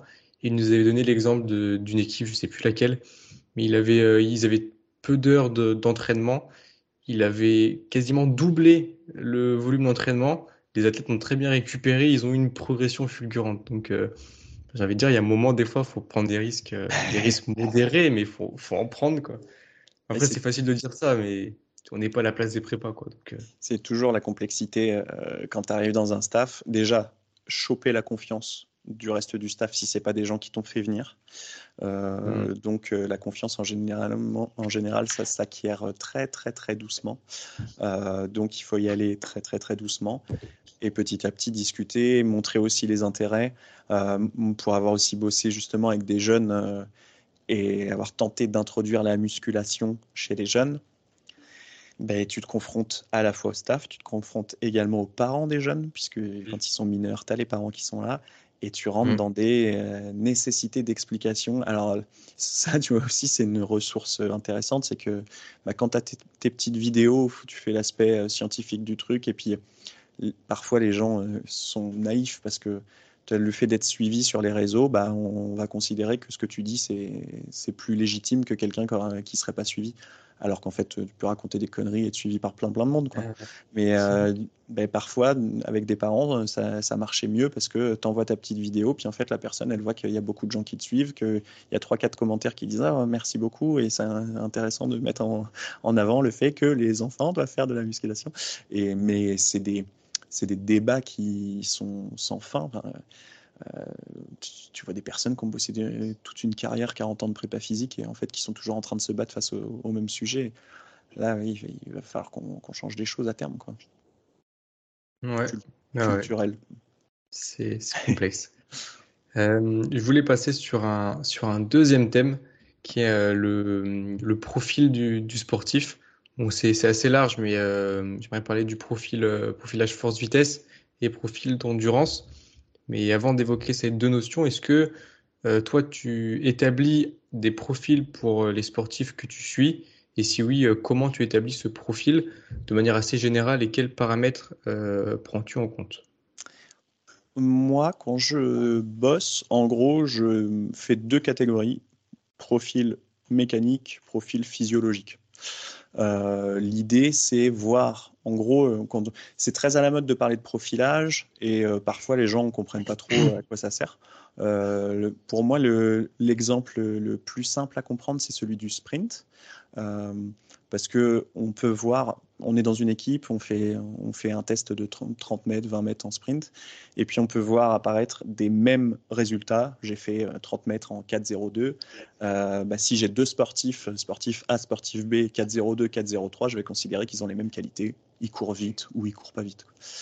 Alors que maintenant, avec l'amélioration technologique et puis justement le fait d'aller de pouvoir aller euh, euh, investiguer ces déterminants mécaniques, donc en gros comment fonctionne le corps pour faire une performance, on peut s'apercevoir qu'il y a des stratégies totalement différentes.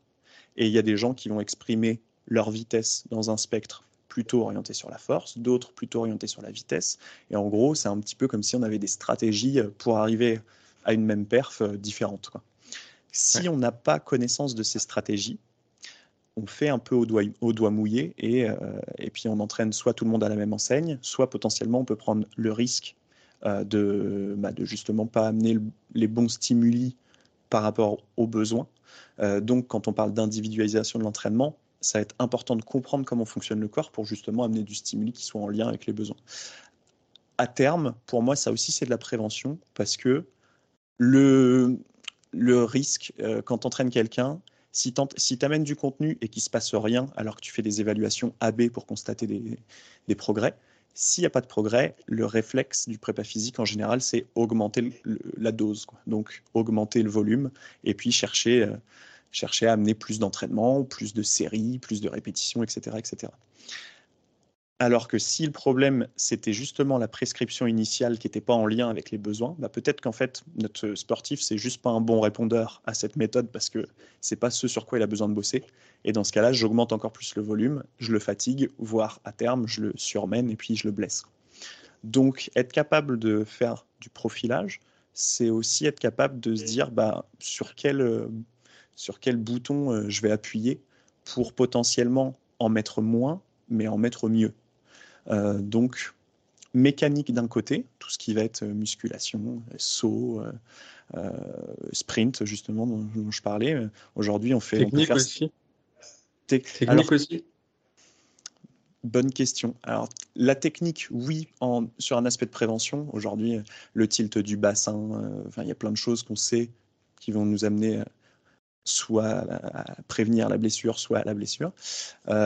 après, ça reste des sujets très très touchy euh, parce qu'encore une fois, coordination euh, musculaire, euh, on sait que quand on fait des tests sur des sportifs sur un mouvement ultra isolé, bah, on a autant de coordination musculaire que de personnes qui sont passées sur le test. Donc en gros, chaque personne s'organise différemment pour arriver au même mouvement. Donc ça, c'est valable sur une extension de genou. Donc si c'est valable sur une extension de genou, quand on commence à parler du sprint et donc polyarticulaire plus plus, très très très compliqué d'aller faire de la, technique là-dessus. Mais par contre, en effet, euh, ne serait-ce que le gainage, euh, avoir un bassin stable, euh, ou un valgus de genou. encore une fois, là, il y a des papiers qui sont sortis relativement récemment. Bah, le fait que le, valgus de genou, donc c'est le genou qui rentre vers l'intérieur quand, quand, je me réceptionne, que je, tente de sauter, bah, pendant longtemps, on a mis en avant que c'était un risque important pour les blessures, notamment ligaments croisés. Aujourd'hui, c'est pas si pas si certain en, voyant les résultats, quoi. Alors moi, je pars quand même du principe que bah oui, euh, ça, ça nous montre quand même des soit des faiblesses musculaires, soit des problèmes de coordination, de synchronisation et puis de technique. Euh, donc, à mon avis, le valgus vaut mieux le mettre de côté. Mais euh, scientifiquement, quand on regarde les résultats, bah, on a quasiment autant de ruptures de croisés chez des personnes qui n'ont pas de valgus que chez des personnes qui ont des valgus. Et dans l'autre sens, on a aussi des personnes qui ont des valgus qui font une carrière sans se blesser. Donc, dès qu'on arrive sur l'aspect préventif, euh, complexe. Quoi. Mais au moins, mieux comprendre euh, l'organisation du développement des qualités physiques pour individualiser le contenu. Ok. Et du coup, donc là, tu as parlé d'un point de vue mécanique et d'un point de vue physiologique, du coup? Alors, mécanique, bah, profilage force-vitesse, c'est clairement c'est euh, à ça que ça sert. Quoi. Donc, ça peut se faire sur plein de types de, plein de, types de mouvements. Aujourd'hui, il est plus étudié, encore une fois, le sprint, la détente verticale, le pédalage pour les cyclistes. On a aussi des choses très, très spécifiques. Quoi. Mais euh, il y a des recherches actuelles sur euh, le direct en boxe, là, qui, a été publié il y a un an. Des, les mouvements de musculation, évidemment, que c'est possible. et ce qui est intéressant, c'est que, en fait, on va s'apercevoir que si on prend une panoplie d'exercices de musculation, bah, le profilage va nous montrer potentiellement on réagit pas, enfin, on s'organise pas de la même façon en fonction d'un mouvement vertical, d'un mouvement horizontal. Donc, si on n'a pas perçu ça, euh, potentiellement, on n'amène pas les bons stimuli. Donc, euh, encore une fois, le sprint, pour moi, c'est le plus simple à comprendre parce que on part d'une vitesse zéro, donc logiquement force maximale au sol pour arriver à une force euh, très très faible et une vitesse maximale. Donc sur une seule accélération, on, traverse tout son profil, tout son sprint first vitesse. Et c'est notamment grâce à ces méthodes d'évaluation qu'on a mieux compris des performances comme celle du Shane Bolt ou celle, de Christophe Lemaître. Christophe Lemaître, euh, personne, c'était un peu un ovni, personne comprenait trop pourquoi est-ce qu'il était capable de courir aussi vite Premier blanc à passer sous les 10 secondes, etc. Alors qu'il avait des, performances en musculation très très faibles et quasiment euh, dignes d'un, pas d'un sédentaire, mais d'un, sportif euh, modeste. Quoi. Et pour autant, eh ben, il tape tout le monde au 100 mètres. Et en fin de compte, en étudiant son profil force-vitesse, on s'est aperçu qu'en effet, sur les, on va dire, l'application de la force à vitesse faible, donc la force qu'on connaît comme nous, la force notamment en musculation, quoi, soulever lourd, euh, bah, pas très fort. Donc, ça se transmet aussi sur mauvais démarrage. Par contre, quand on atteint de très hauts niveaux de vitesse avec des temps de contact au sol très brefs, on considère qu'on est de l'ordre de 70 à 80 millisecondes temps de contact au sol. Ça veut dire que dans ce laps de temps-là, faut mettre des impulsions de force au sol bah, pour courir plus vite que les autres, le plus élevé possible, mais l'antagoniste de, la force, c'est le temps. Quoi. Si, si j'ai pas beaucoup de temps, je peux pas développer beaucoup de force. Et bah, malgré en gros ces, ces, temps de contact au sol extrêmement brefs, Christophe Lemaitre, lui, il est capable de développer beaucoup plus de force que les autres. Et en plus, on a aussi une question, quand tu reparlais de technique, ça peut aussi rentrer là-dedans, d'orientation de la force au sol. C'est-à-dire que quand on sprint, en fait, on a des forces qui s'appliquent pour courir vers l'avant, mais comme on est des humains et qu'on n'est que sur deux pattes, on a aussi des forces qui s'appliquent pour tenir debout, pour pour pas se casser la gueule. Donc mmh. la répartition de ces deux niveaux de force, celle pour tenir debout et celle pour se propulser vers l'avant, des mecs comme Christophe Lemaître, ils en appliquent beaucoup plus vers l'avant, ce qui fait qu'en gros, on parle d'efficacité, quoi, efficacité d'application de la force au sol. En termes d'efficacité, beaucoup plus performant que d'autres sprinters, pourtant beaucoup plus euh, musclés, beaucoup plus forts. Euh, on peut repenser à un peu plus longtemps, mais les années 90 avec Maurice Green et toute, toute l'équipe des, des qui avaient des cuisses pas possibles, explosifs comme personne. Quoi. Et ben pour autant, on s'aperçoit que en fait, c'est pas le seul, la seule stratégie, même si c'est pas forcément un choix, mais la, la seule stratégie pour arriver à une bonne performance sur 100 mètres. Donc, si on comprend les stratégies de notre sportif en face de nous, on peut mieux comprendre ses besoins. Typiquement, Christophe Lemaitre, pas très fort sur le début, très fort à la fin. Qualité naturelle, euh, potentiellement, lui, son entraînement plutôt, plutôt à orienter sur des qualités de force pour améliorer son démarrage. Ok, super intéressant. Et comment tu fais pour euh, concrètement, est-ce que tu pourrais donner un exemple de comment on recueille les. Alors, si on recueille des données, mais pour, euh, pour savoir ok, le, mec, il est, il est bon en force ou il est moins bon en vitesse, tout ça, pour euh, jauger un peu ces deux qualités physiques Alors, ça va dépendre des mouvements qu'on va étudier. Euh, si, on, si, on, prend le, sprint, encore une fois, en exemple, c'est quasiment le plus simple, même si le protocole à mettre en place n'est pas forcément le plus simple quand, euh, quand on veut le mettre de façon, on va dire, quand on a un budget de 50 euros. Euh, c'est pas forcément le plus simple parce qu'il il va falloir être très précautionneux. En gros, on va faire un sprint, alors encore une fois, euh, très différent si j'ai des sprinteurs professionnels ou si j'ai monsieur tout le monde, euh, également sport co, également euh, tout type de sport. En gros, les sprinteurs, ils sont comme ils apprennent à courir, ils développent de la vitesse jusque très tard. Donc eux, il leur faut beaucoup de distance pour arriver à vitesse maximale. Mais encore une fois, c'est une population très très petite. Si on prend quasiment tous les sports co, tous les sportifs de façon générale, arrivé à 30 mètres, on a atteint vitesse max. Donc ça veut dire que dans un sprint de 0 à 30 mètres, notre but, c'est de recueillir des temps relativement, euh, relativement nombreux pour reconstruire le spectre d'accélération. Et à partir de là, si on connaît la masse du sportif, si on connaît euh, quelques mesures, enfin, en gros, quelques informations anthropométriques de, sa composition corporelle, quoi, on est capable de recalculer, et on n'a pas besoin de le faire, c'est pas des maths, hein. on, met juste nos petites informations dans un tableau, et notre tableau, il va nous recalculer tout seul le profil force vitesse. Donc, euh, encore plus concrètement, ça veut dire quoi? Ça veut dire que sur 30 mètres, je mets en place tous les 5 mètres des plots mais de façon très précise, parce que le but, c'est que si j'ai pas des cellules euh, top euh, qui coûtent la peau du cul, je vais le faire avec mon smartphone, encore une fois. C'est valable, c'est validé scientifiquement, ça tient la route à partir du moment où on fait super gaffe à la mise en place du protocole.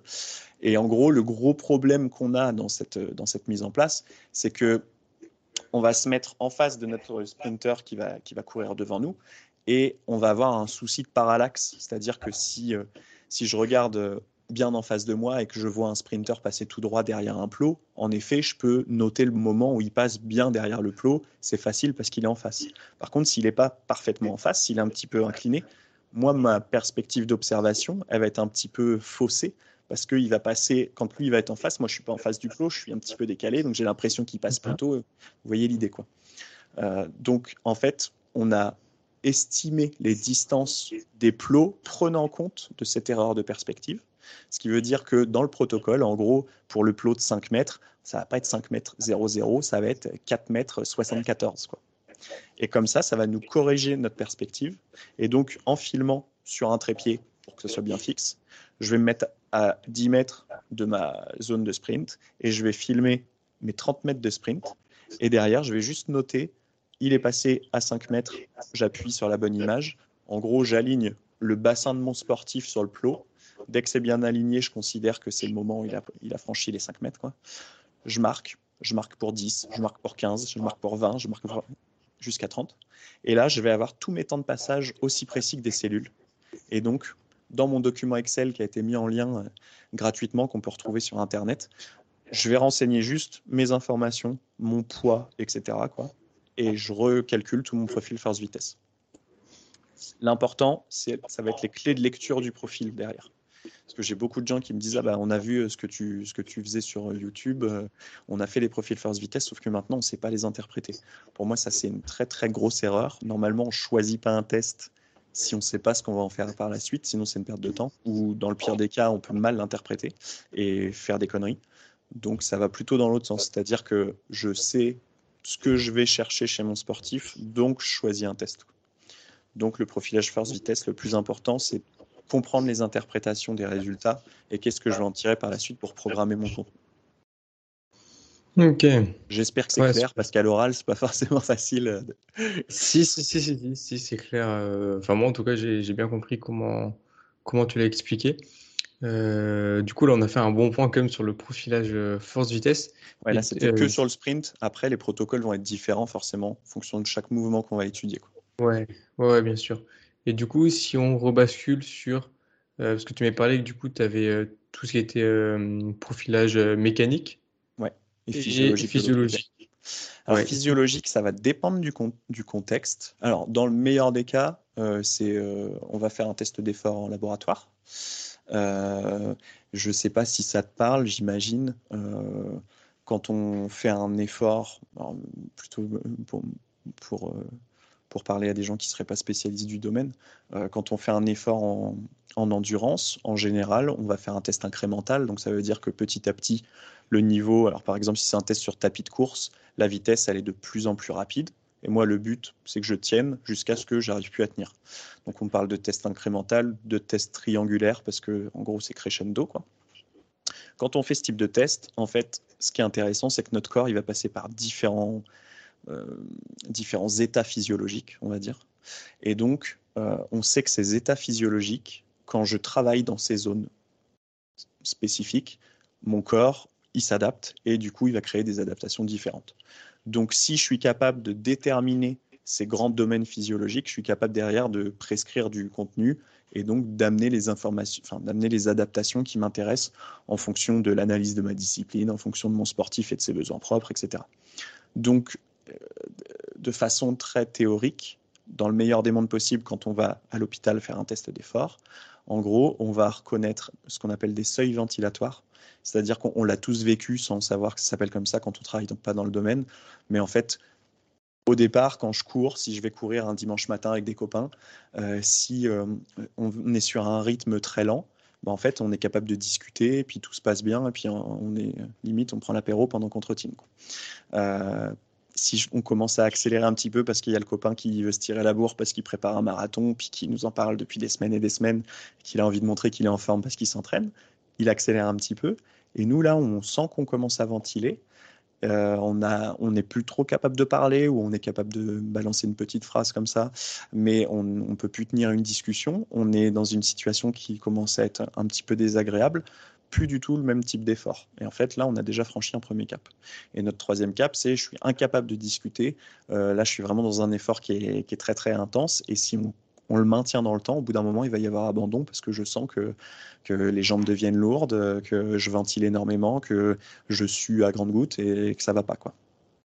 Donc en gros, bah, ces domaines-là, ces, ces, réactions physiologiques, elles sont en lien avec des domaines d'intensité qu'on considère modérés, élevés, sévères.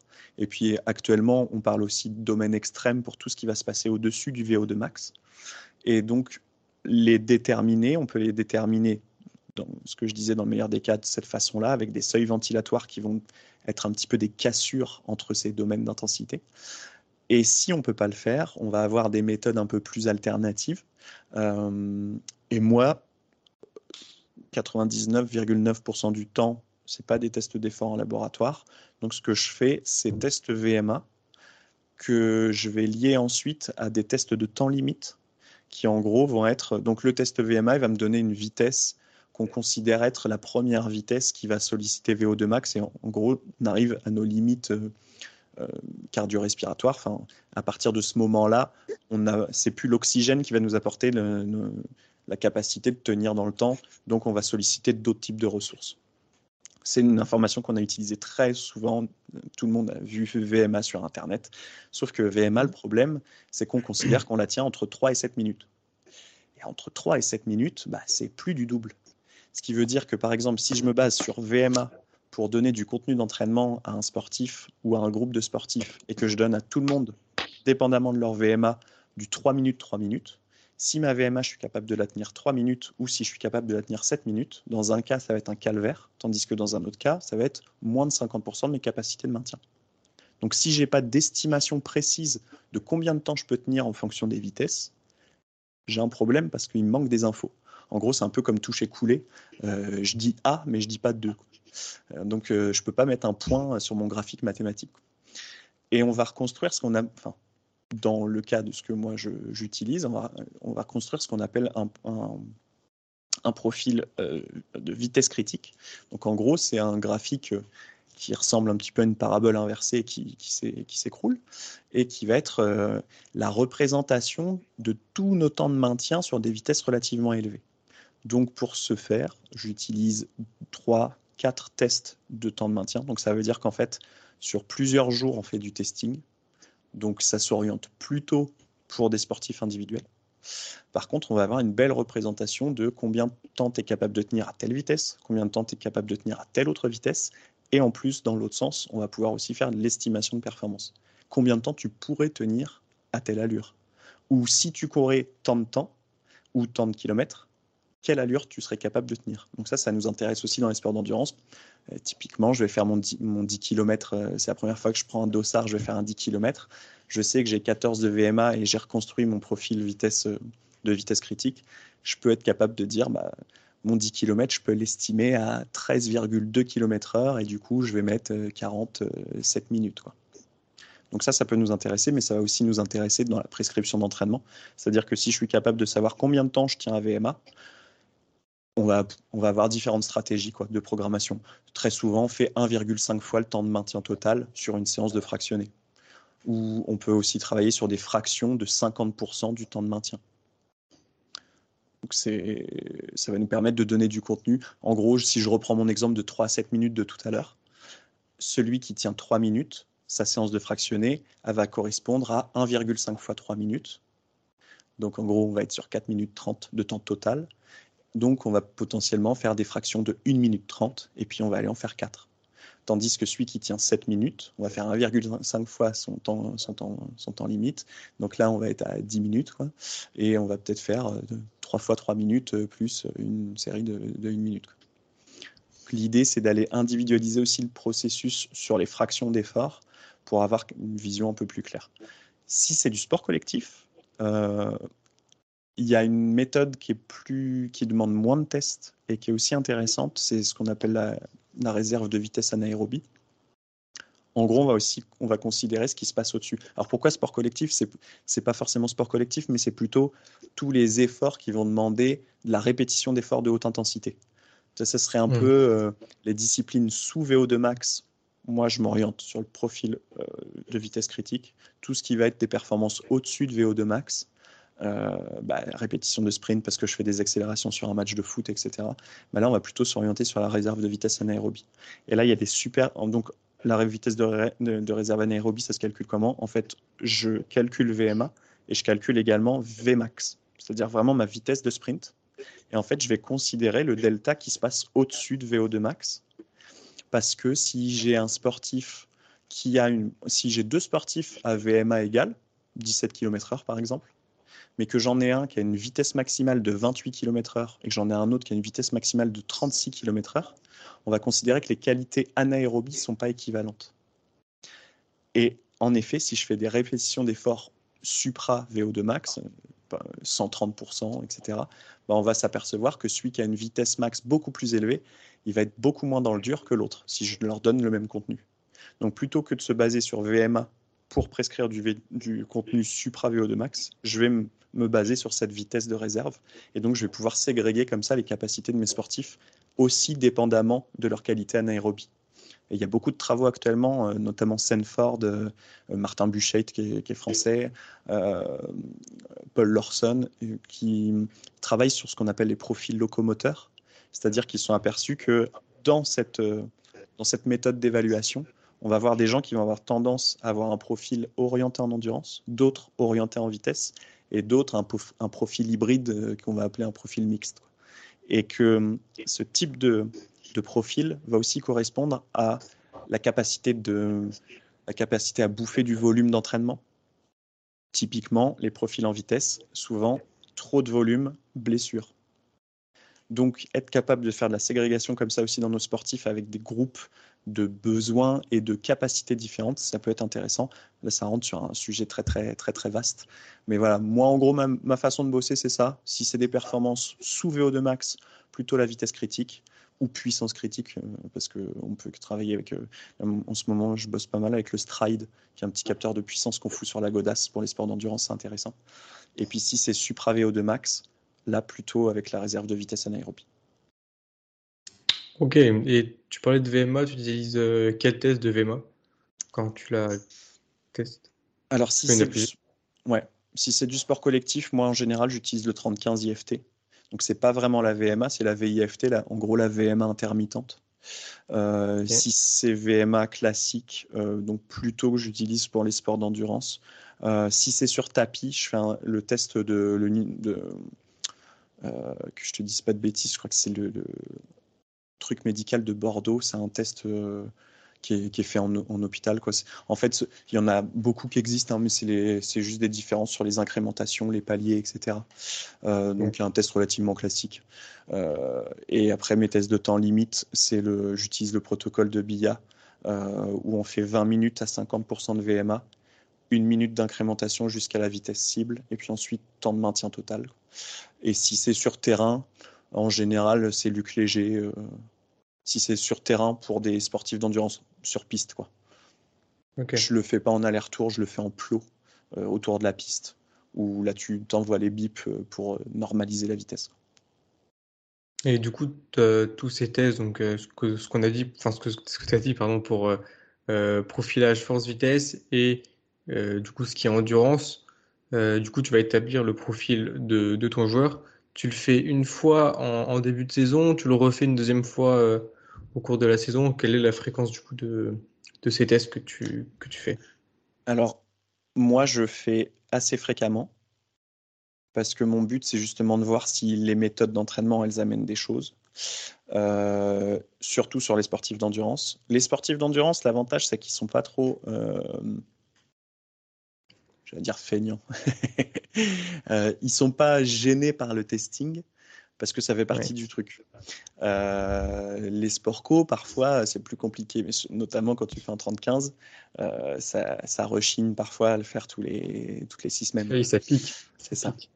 Euh, mais encore une fois, je pense que ça, ça c'est un, un, sujet dont on parle jamais sur les réseaux parce que, parce que ça fait parce que c'est pas un truc qui est simple à mettre en avant, mais la motivation et comment faire en, comment faire en sorte que tes sportifs ils aient envie de faire le test, c'est central. Quoi. On est un métier d'humain et, et si tu n'es pas capable de booster un groupe euh, pour leur dire aujourd'hui on se tire la bourre, mais, euh, mais euh, c'est pour être capable derrière de faire du contenu plus pertinent par rapport à vos besoins et que tu leur amènes et qu'en même temps tu les challenges et mm, il faut, il faut pas que ce soit un frein. Quoi. Euh, donc ouais, 30-15 euh, assez fréquemment. Après aussi, je parle à l'époque où j'étais en sport, de, sport collectif, euh, forcément ça dépend aussi du staff. Parce que prépa physique, pas entraîneur. Quoi. Donc c'est aussi l'entraîneur qui me valide le truc. Mais en général, on était toujours capable de le placer dans les 15 jours de ce que moi j'estimais. Un peu plus tôt, un peu plus tard pour s'arranger pour, pour répondre à, au, bah, ce que veut l'entraîneur. quoi. Euh, mais euh, il n'y avait aucun souci pour mettre en place des tests euh, fréquemment. Si c'est pour faire des tests début de saison et puis puis les faire, à mon avis, ça vaut pas vraiment la peine de les faire. D'accord. J'ai une, une, dernière question pour toi pour le profil, pour le profil du sportif. alors, on va sortir un peu de la prépa physique. Mmh. Est-ce que tu penses que quand on établit le profil d'un sportif, euh, il est important. Alors, indispensable, c'est peut-être un grand mot. Est-ce que tu penses qu'il est important d'établir aussi un profil sur euh, certaines euh, capacités psychologiques? Je ne sais pas si tu vois ce que je veux dire, certains, certaines habiletés mentales. Je ne sais pas. par exemple, hein, motivation, concentration, euh, énervement peut-être, je sais pas, mais ce, bon, c'est pas trop une habitude mentale, mais euh, voilà, ce genre de choses. Que tu penses qu'il faudrait euh, établir un profil euh, psychologique? Alors je pense qu'il faudrait. Est-ce que j'en ai les compétences? Je ne pense pas. oui, c'est un peu plus de la prépa mentale. Ouais. tu vois, hum, moi, je mets tout le temps en place les questionnaires parce que à mon avis, on peut difficilement se passer de ça parce que ça nous amène de l'information. En même temps, c'est des choses qui sont simples à faire, à les wellness, ce genre de choses. On n'a pas, besoin de mettre énormément d'indicateurs en place et on récolte des informations qui sont précieuses. bah forcément, le dialogue avec le sportif, euh, il est essentiel. Et à chaque séance d'entraînement, quand, quand tu arrives à une séance, il faut être capable de savoir dans quel état est ton sportif, parce qu'en effet, entre le questionnaire qu'il a répondu, auquel il a répondu le matin, et puis, euh, s'il a pété sa voiture, s'il y a un parking en arrivant, euh, l'état n'est pas forcément le même. Après, c'est tellement complexe pour moi, les émotions, elles varient, elles varient constamment au jour le jour.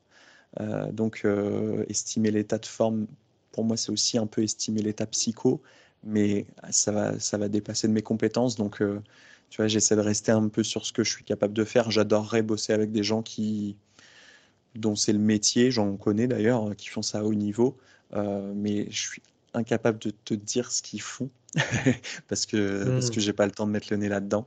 Mais oui, je, évidemment que que c'est central. Et puis, de toute façon, euh, travailler avec du avec de l'humain, tu le vois aussi tu as, des comportements qui ressortent. Euh, c'est important d'être, euh, je dirais, empathique, même si ça peut paraître euh, naïf de dire ça comme ça, mais d'être à l'écoute de ces, de ces athlètes, qu'on soit en sport collectif ou qu'on soit en, sport individuel et qu'on travaille avec une seule personne, de toute façon, évidemment que c'est primordial. Mais pour mettre en place du réel protocole d'évaluation, pour faire du profilage de ça, je, malheureusement, je n'en ai, pas les compétences. oui, mais euh, après, ça rentre dans le domaine des, des préparateurs mentaux, donc euh, ça, reste, ça reste complexe. Mais après, je sais que tous les, tous les sportifs ou tous les, toutes les équipes euh, n'ont pas de préparateurs mentaux. c'est en train de se développer, mais, mais voilà, après, pour qu'un prépa physique le fasse, je pense déjà les prépas physiques, ils n'ont pas assez de temps pour faire ce tout ce qu'ils veulent faire. Ouais, et ça reste euh, à explorer. Quoi. Alors moi, pour moi, c'est aussi un réel problème. Alors là, ça rentre plus dans des réflexions philosophiques, on va dire, mais c'est un réel mmh. problème de notre société et même de notre système de formation qui est euh, passer plein de diplômes différents, essayer d'être le meilleur pour, euh, bah, pour prétendre à des bons postes. Quoi. moi, ça me fait chier ce genre de truc parce que, à mon avis, bah, tu vois, moi, typiquement, en plus de mettre la tête dans tout, dans plein, plein, plein de sujets de la prépa physique, euh, tu vois bien que tu es incompétent partout. Parce qu'en en fait, euh, les mecs qui bossent uniquement sur les sports d'endurance, bah, ils sont incroyablement meilleurs que toi. Les mecs qui bossent uniquement sur les sports collectifs, ils sont incroyablement meilleurs que toi. Et tu passes, mmh. as des gens qui passent leur vie à traiter d'un sujet. Donc moi, mon rêve, encore une fois, c'est naïf, mais c'est plutôt, euh, c'est plutôt euh, de, l'utopie, on va dire. Mais ce serait euh, bah, que dans chaque club, on retrouve un staff. Quoi. Et tu as le mec dont c'est sa spécialité qui bosse uniquement là-dessus. Tu as le prépa physique qui bosse uniquement sur la prépa physique. Tu as le kiné qui bosse uniquement sur la kiné. Et on le voit aussi en ce moment beaucoup dans le domaine de la kiné avec des, des kinés préparateurs physiques. Et tu vois, moi, ça me pose problème. Alors, ça me pose pas problème de, concurrence ou quoi que ce soit. Hein. C'est pas, c'est pas l'idée de la guéguerre, mais c'est plus que ça veut dire qu'en fait, euh, bah, dès qu'un club, ce qui l'arrange, puisqu'il paye qu'une seule personne au lieu d'en payer deux ou trois, euh, embauche des personnes qui font ça, bah, en fait, ça va, à mon avis, ça va ni dans le sens de, des sportifs et ni dans le sens d'améliorer nos métiers, parce que, euh, parce que c'est considéré qu'en fait, parce que tu as passé un DU, tu es préparateur physique, alors que tu as des gens qui qui font des années, des années d'études dans le domaine et, vice versa. Moi, je c'est pas, enfin, tu vois, je ferais un an de kiné aujourd'hui. Jamais je considérerais que j'ai les compétences d'un kiné qui a passé quatre ans à, faire ça, à faire ça, ou un prépa mental qui a passé un, master. Donc, euh, encore une fois, utopie, mais euh, mais moi, je rêve d'un monde où en fait les gens travaillent ensemble et puis, euh, et puis tirent dans le même sens. Après, il y a aussi la complexité de travailler en équipe, c'est autre chose. Et en plus, moi, si je bosse à mon compte, c'est justement parce que travailler en équipe, c'est pas toujours facile. Je suis, je suis pas une tête de con, mais euh, c'est pas, pas toujours simple de, de bosser en groupe. On n'a pas forcément les mêmes avis, donc forcément, quand tu es tout seul, tu fais tes choix tout seul. Mais c'est toute une gymnastique. Je pense qu'on est dans une société qui refuse un peu ça. Et, mais on y viendra, puisque de toute façon, si on veut des performances qui s'améliorent toujours, parce que derrière, ça crée de l'argent, parce que c'est plus impressionnant la télé, bah, il faut, faut mettre les moyens. Voilà, il faut en foutre partout. Quoi. Ah ouais. Mais c'est intéressant ce que tu disais tout à l'heure pour euh, le fait que on, est prépa physique, mais euh, on est incompétent partout, comme tu l'as dit tout à l'heure. Euh, je parlais pour moi. Hein. ouais, ouais, non, mais oui, oui, d'accord, mais même, je pense pour pour des, alors je veux pas que ça soit péjoratif, mais pour des prépas physiques normaux, on a vraiment, on a des, des personnes qui sont spécialisées vraiment dans des dans des domaines, par exemple, tout à l'heure, on parlait de profil euh, force-vitesse. En France, on a euh, Jean-Benoît Morin qui est spécialisé euh, vraiment là-dedans. Et c'était dans, dans, un ancien podcast là, que j'ai fait avec Aurélien Bruce Alterval, où il disait faut pas, faut pas avoir, avoir honte que, je ne sais plus comment il l'a dit, mais si on est avec un joueur, on, a développé sa, je sais pas moi, son endurance, si on est bloqué un moment, on ne sait plus trop quoi faire, bah, de ne pas hésiter à aller voir un prépa physique ou un spécialiste vraiment de l'endurance un sujet précis qui, connaît mieux que nous ce sujet-là pour nous aider à, débloquer. Et la manière dont il avait dit, c'était vraiment super intéressant. J'avais des auditeurs à aller écouter le podcast parce que c'était vraiment intéressant ce qu'il avait dit là-dessus. C'est important de. On, nous invite à ne pas être modeste, puisqu'il faut se vendre, puisqu'il faut choper les métiers, les, prestations, les postes. Euh, mm. Et c'est une mauvaise chose parce que l'honnêteté intellectuelle, c'est ce qui permet de tirer tout le monde dans le bon sens. Euh, tu vois, euh, as des gens qui passent des diplômes d'haltérophilie auprès de la fédération d'haltéro, euh, qui ont des niveaux exceptionnels dans ce domaine-là, et évidemment qui vont être meilleurs que potentiellement quelqu'un qui a juste une formation de CrossFit level 1 et puis qui lui-même sera meilleur que celui bah, qui n'a pas de diplôme et puis qui a soulevé trois barres dans sa vie. Quoi. Et en fait, si tu n'as jamais soulevé de barre dans ta vie, bah faut pas s'improviser juste pour faire, euh, juste pour donner l'image de euh, je suis prépa physique. Euh. en fait, on a des outils, on a beaucoup d'outils. Et quand je dis outils, c'est pour moi la kettlebell et les méthodes d'entraînement autour, c'est un outil. L'haltérophilie, c'est un outil. La pliométrie, c'est un outil.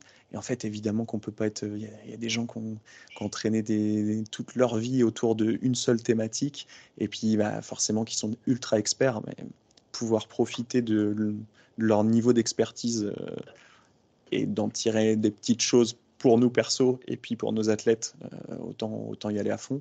Et bah, tu, tu parlais de Jean-Benoît quand tu vois euh, quelqu'un de ce, de ce, niveau de comment dire de capacité de travail et qui traite de trois, quatre thèmes euh, thématiques centrales de, de, ses travaux toute une vie. évidemment que ça veut dire que le profilage force-vitesse, tu le comprends pas en 10 minutes euh, avec une vidéo, quand bien même le mec il t'a montré le protocole. C'est-à-dire que derrière, chaque méthode d'entraînement, il faut les, les essorer prendre énormément d'expérience, comprendre, faire de la merde, parce que ça fait aussi partie du, taf. Et plus on fait de la merde en études, potentiellement moins on le fera derrière sur le terrain une fois qu'on est, qu'on est pro. Et c'est quand même un peu mieux. Donc, euh, non, faut, à mon avis, il faut être modeste. Euh, et je dis pas ça pour, euh, pour tenter de faire bonne, bonne figure. Hein. mais moi, j'ai plein, plein, plein de limites. Et, c'est, et plus je lis, plus je tombe sur des thématiques et plus je me dis que j'en connais pas une, quoi. Et, mhm. pourtant, je forme des gens. Donc, euh, ça, ça, m'arrive très fréquemment.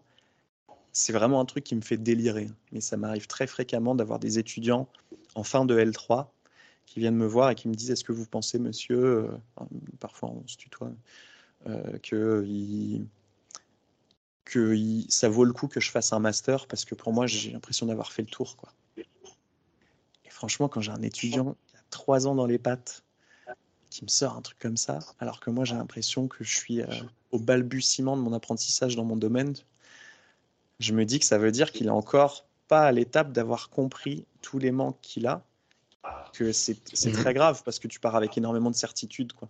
Alors, il faut des certitudes, avoir des convictions. Si je pouvais amener des conseils euh, à des jeunes prépas, ce serait avoir des convictions.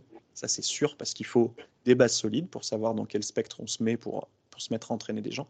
Mais toujours garder en tête qu'on fait face à des individualités face à nous. Donc, il y a autant de réponses à l'entraînement qu'il y a de sportifs à l'entraînement. Et euh, donc, il faut essayer des choses, mais avoir toujours un, point de vue réflexif. Et puis, euh, et puis ouais, d'être en formation continuellement. Et, et, encore une fois, le but de l'université ou le but du diplôme, ou le but, c'est juste du DU, etc. C'est juste d'ouvrir des brèches, de montrer des thématiques, Mais quand on voit qu'il y a des gens qui passent toute une vie à travailler sur une thématique, ça veut dire que il y a beaucoup, beaucoup, beaucoup à gratter. Quoi. Mmh. Après, ça n'empêche pas d'être pardon, d'être d'être bon dans, dans, plusieurs domaines, parce que quand, mmh. quand, quand, on sort d'un master, on peut on a des connaissances, comme on connaît des choses en endurance, en puissance, en, en profilage, tout ça, ça n'empêche pas. Mais après, c'est être, être expert dans un domaine, ça, c'est.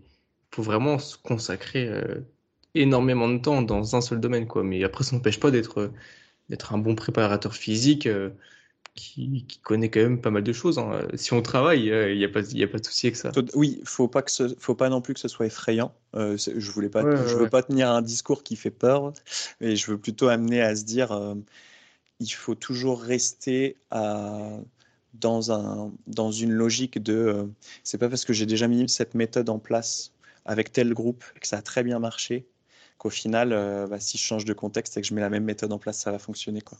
Il y, y, a des choses qui, moi, me passionnent, mais quand tu regardes des, quand tu regardes des, des, des évaluations, enfin des, des, papiers sur des méthodes d'entraînement, par exemple, tu, en général, on regarde la moyenne de, de progression on a mis en place de la méthode bulgare sur 12 semaines et puis on voit qu'on a 15% d'amélioration de, la puissance euh, à terme.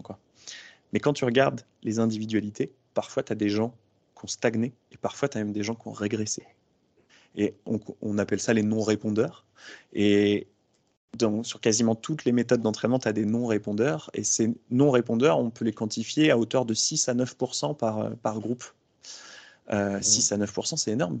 Tu es quasiment une personne sur 10. Ce qui veut dire que si tu es dans un contexte de sport co, peut-être que oui, tu as, fait progresser 9 personnes, mais qu'il y en a une qui n'a pas progressé. Sauf que toi, ton métier, c'est de faire progresser tout le monde. Donc, tu peux fermer les yeux, ça facilite le truc, hein, évidemment. Et si tu veux euh, bah, te challenger, c'est pour faire progresser tout le monde, il faut que je prenne en, considération toutes les individualités au sein du groupe. Forcément, c'est un petit peu plus compliqué, mais en fait, c'est juste euh, de ne pas rester sur ses acquis, puis de se dire euh, j'essaye des choses, euh, je vois ce qui se passe, j'évalue fréquemment pour justement constater ce qui se passe, et puis, euh, puis rester très très très très large. Quoi. Ouais, ouais, et puis bon, là, on a du coup la notion d'individualisation qui rentre en compte. Mmh. Et même, pour reprendre l'exemple de, l'étudiant qui était venu te, te, voir, des fois, on, connaît pas mal de choses en, théorie, mais après, en pratique, c'est c'est notre histoire, quoi. Parce que surtout qu'on est étudiant, on, a nos premiers pas, nos, premières euh, expériences, donc c'est c'est autre chose, quoi. Tu as, des, as des trucs qui te rassurent. Euh, je prends, euh, si je reviens à cet exemple justement de cet étudiant, il travaillait déjà mmh. depuis 2-3 ans dans une salle. Il faisait des stages, quoi. Et bah, en fait, il connaît son tableau de 1 RM par cœur. Donc, bah oui, en fait, tu veux faire de la force, tu, tu te mets à 80%, puis tu veux faire de la, la, vitesse, tu te mets à 30%. Et, euh, et, et c'est rassurant, on applique de la mathématique au corps, donc c'est rassurant. Sauf que quand derrière, tu lui amènes, bon, bah, pour te challenger, je te montre tel truc. Et là, tu vois, tu as des sportifs d'endurance, tu as des sportifs de, de, de, de, sport de force, de force athlétique. Tu les mets à 80% de 1RM tous les deux. Ton groupe d'endurance, ils font 22 répétitions. Ton groupe de force, ils en font 12. Sauf que ça veut dire que si tu as, donné du 8 x 8, pour un groupe, c'est peut-être dur, pour un groupe, c'est peut-être facile. La même logique, euh, notre même réflexion que tout à l'heure avec euh, ta VMA 3 minutes ou 7 minutes.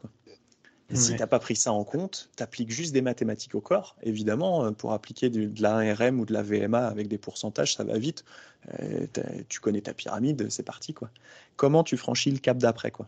C'est euh, pas tout le monde a la même sauce. Et pourquoi pas tout le monde a la même sauce Et du coup, quelle sauce pour chacun quoi? C'est là que c'est excitant. Et là, ouais, là, il y a du travail.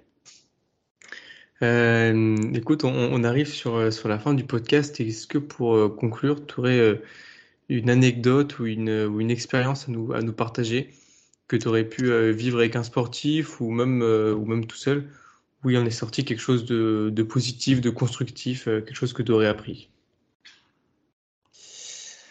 Alors, je n'ai pas trop réfléchi à ça. où je pourrais en tirer quelque chose de positif. Ouais, une expérience enrichissante, tu vois, qui. En général, elle fait, elle fait réfléchir cette question. Ouais. Euh, mmh. pour faire réfléchir aussi, parce que tout le long, je, je vante l'intérêt du testing, etc. Donc pour, le testing, c'est super cool quand ton sportif il a progressé. Par contre, le testing, c'est beaucoup moins cool quand le sportif n'a pas progressé.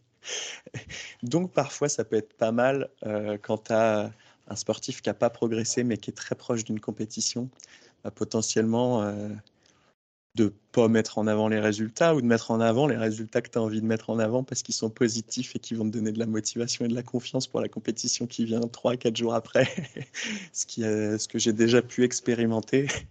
Et, et puis tu dis que euh, de 15 jours après que en fait bon bah à ce moment-là c'était peut-être pas le meilleur état de forme tu vois de, la variabilité de la fréquence cardiaque euh, où tu t'es confronté à, des tests en détente euh, type RSI etc et puis confronté à, du questionnaire wellness tu fais un petit peu ta sauce avec tout ça et puis tu établis l'état de forme de ton sportif bah on arrive à 4 ou 5 jours de la compétition on rebalance euh, tous ces petits tests-là, et puis en fait, tu vois que ton sportif, il est hors de forme. Bon, là, c'est peut-être pas le meilleur moment pour lui dire. Et du coup, là, bah, euh, petit coup de bluff, euh, franchement, là, t'es affûté comme jamais. dimanche, ça a cartonné, quoi.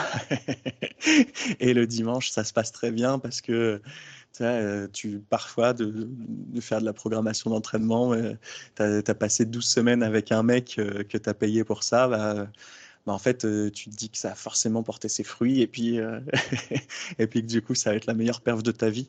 Et euh, ouais, parfois, ça peut valoir le coup de d'arrondir un peu les angles et, et ça va avec l'idée du, du, prépa mental de tout à l'heure. Ouais, c'est pas mes compétences, mais mais tourner le truc en positif, voir le verre à moitié plein ou le verre à moitié vide, on va dire. Parfois, ça peut valoir le coup de de masquer un peu le testing. Ok, et ouais, c'est vrai que ça peut être, euh, ça peut être intéressant. écoute, est-ce que tu aurais un, un, dernier mot pour la fin du podcast ou un, un conseil à donner aux, auditeurs qui, nous écoutent? Mais, euh, Un conseil, ce serait prétentieux, mais euh,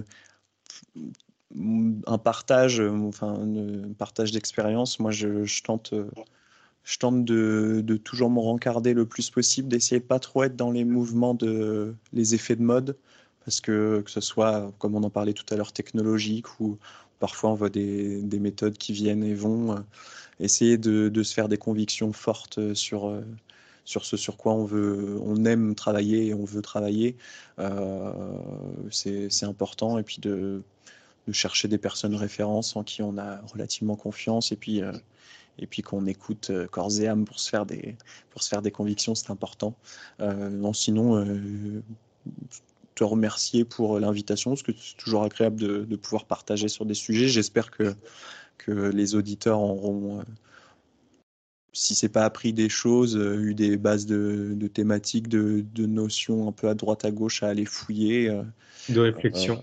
ouais, c'est ça. J'espère que, que, ça aura servi, que ça aura pu être utile à, à certains. Et puis, et puis au plaisir de pouvoir échanger, évidemment.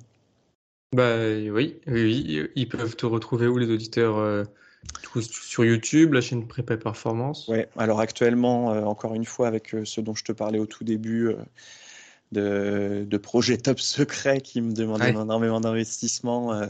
en ce moment, on n'est pas sur les publications de vidéos habituelles, c'est-à-dire que d'habitude, c'est une vidéo par semaine. Euh, tous les mardis. Et euh, potentiellement, quand j'ai le temps, une deuxième vidéo dans la semaine que plus, euh, que plus un, petit encart vidéo qui me demande moins de temps à faire. Quoi. actuellement, on est plutôt sur un rythme de deux, voire une vidéo par mois jusqu'à décembre. décembre, on reprendra le rythme habituel. et sinon, un petit peu Instagram, mais de la même façon, je ne suis pas je suis pas un influenceur, quoi. Je partage pas énormément de choses, même si euh, j'aime bien échanger et j'ai été très agréablement surpris de bah, d'échanger avec des, des, gens, de parler d'entraînement euh, par euh, message privé, etc. Donc ça, ça me plaît carrément parce qu'on voit qu'il y, y, a des gens très bienveillants puis qui sont dans, dans le partage. J'essaie de mettre quelques, quelques contenus de temps en temps, mais ouais, majoritairement Instagram, YouTube. Ok. Bah, écoute, euh, je te remercie pour, euh, pour ton temps, pour, euh, Merci à toi. pour ce que tu as pu apporter sur, sur cet épisode. Et non, franchement, c'était super intéressant. Donc, top. Cool. Bah, écoute, je te dis à bientôt et, et, à, et, à, bientôt pour un nouvel épisode pour, pour les auditeurs qui sont restés jusqu'ici. Avec plaisir. Longue vie à ton podcast. Salut. Bon, merci. J'espère que cet épisode vous a plu. Si c'est le cas, je vous invite à vous abonner, partager l'épisode et laisser une évaluation au podcast. N'hésitez pas à me faire vos retours en commentaire pour pouvoir faire évoluer le podcast. Vous pouvez retrouver euh, le podcast ainsi que l'invité sur les réseaux avec les informations en description. Je vous remercie pour votre écoute et je vous dis à très bientôt pour un nouvel épisode.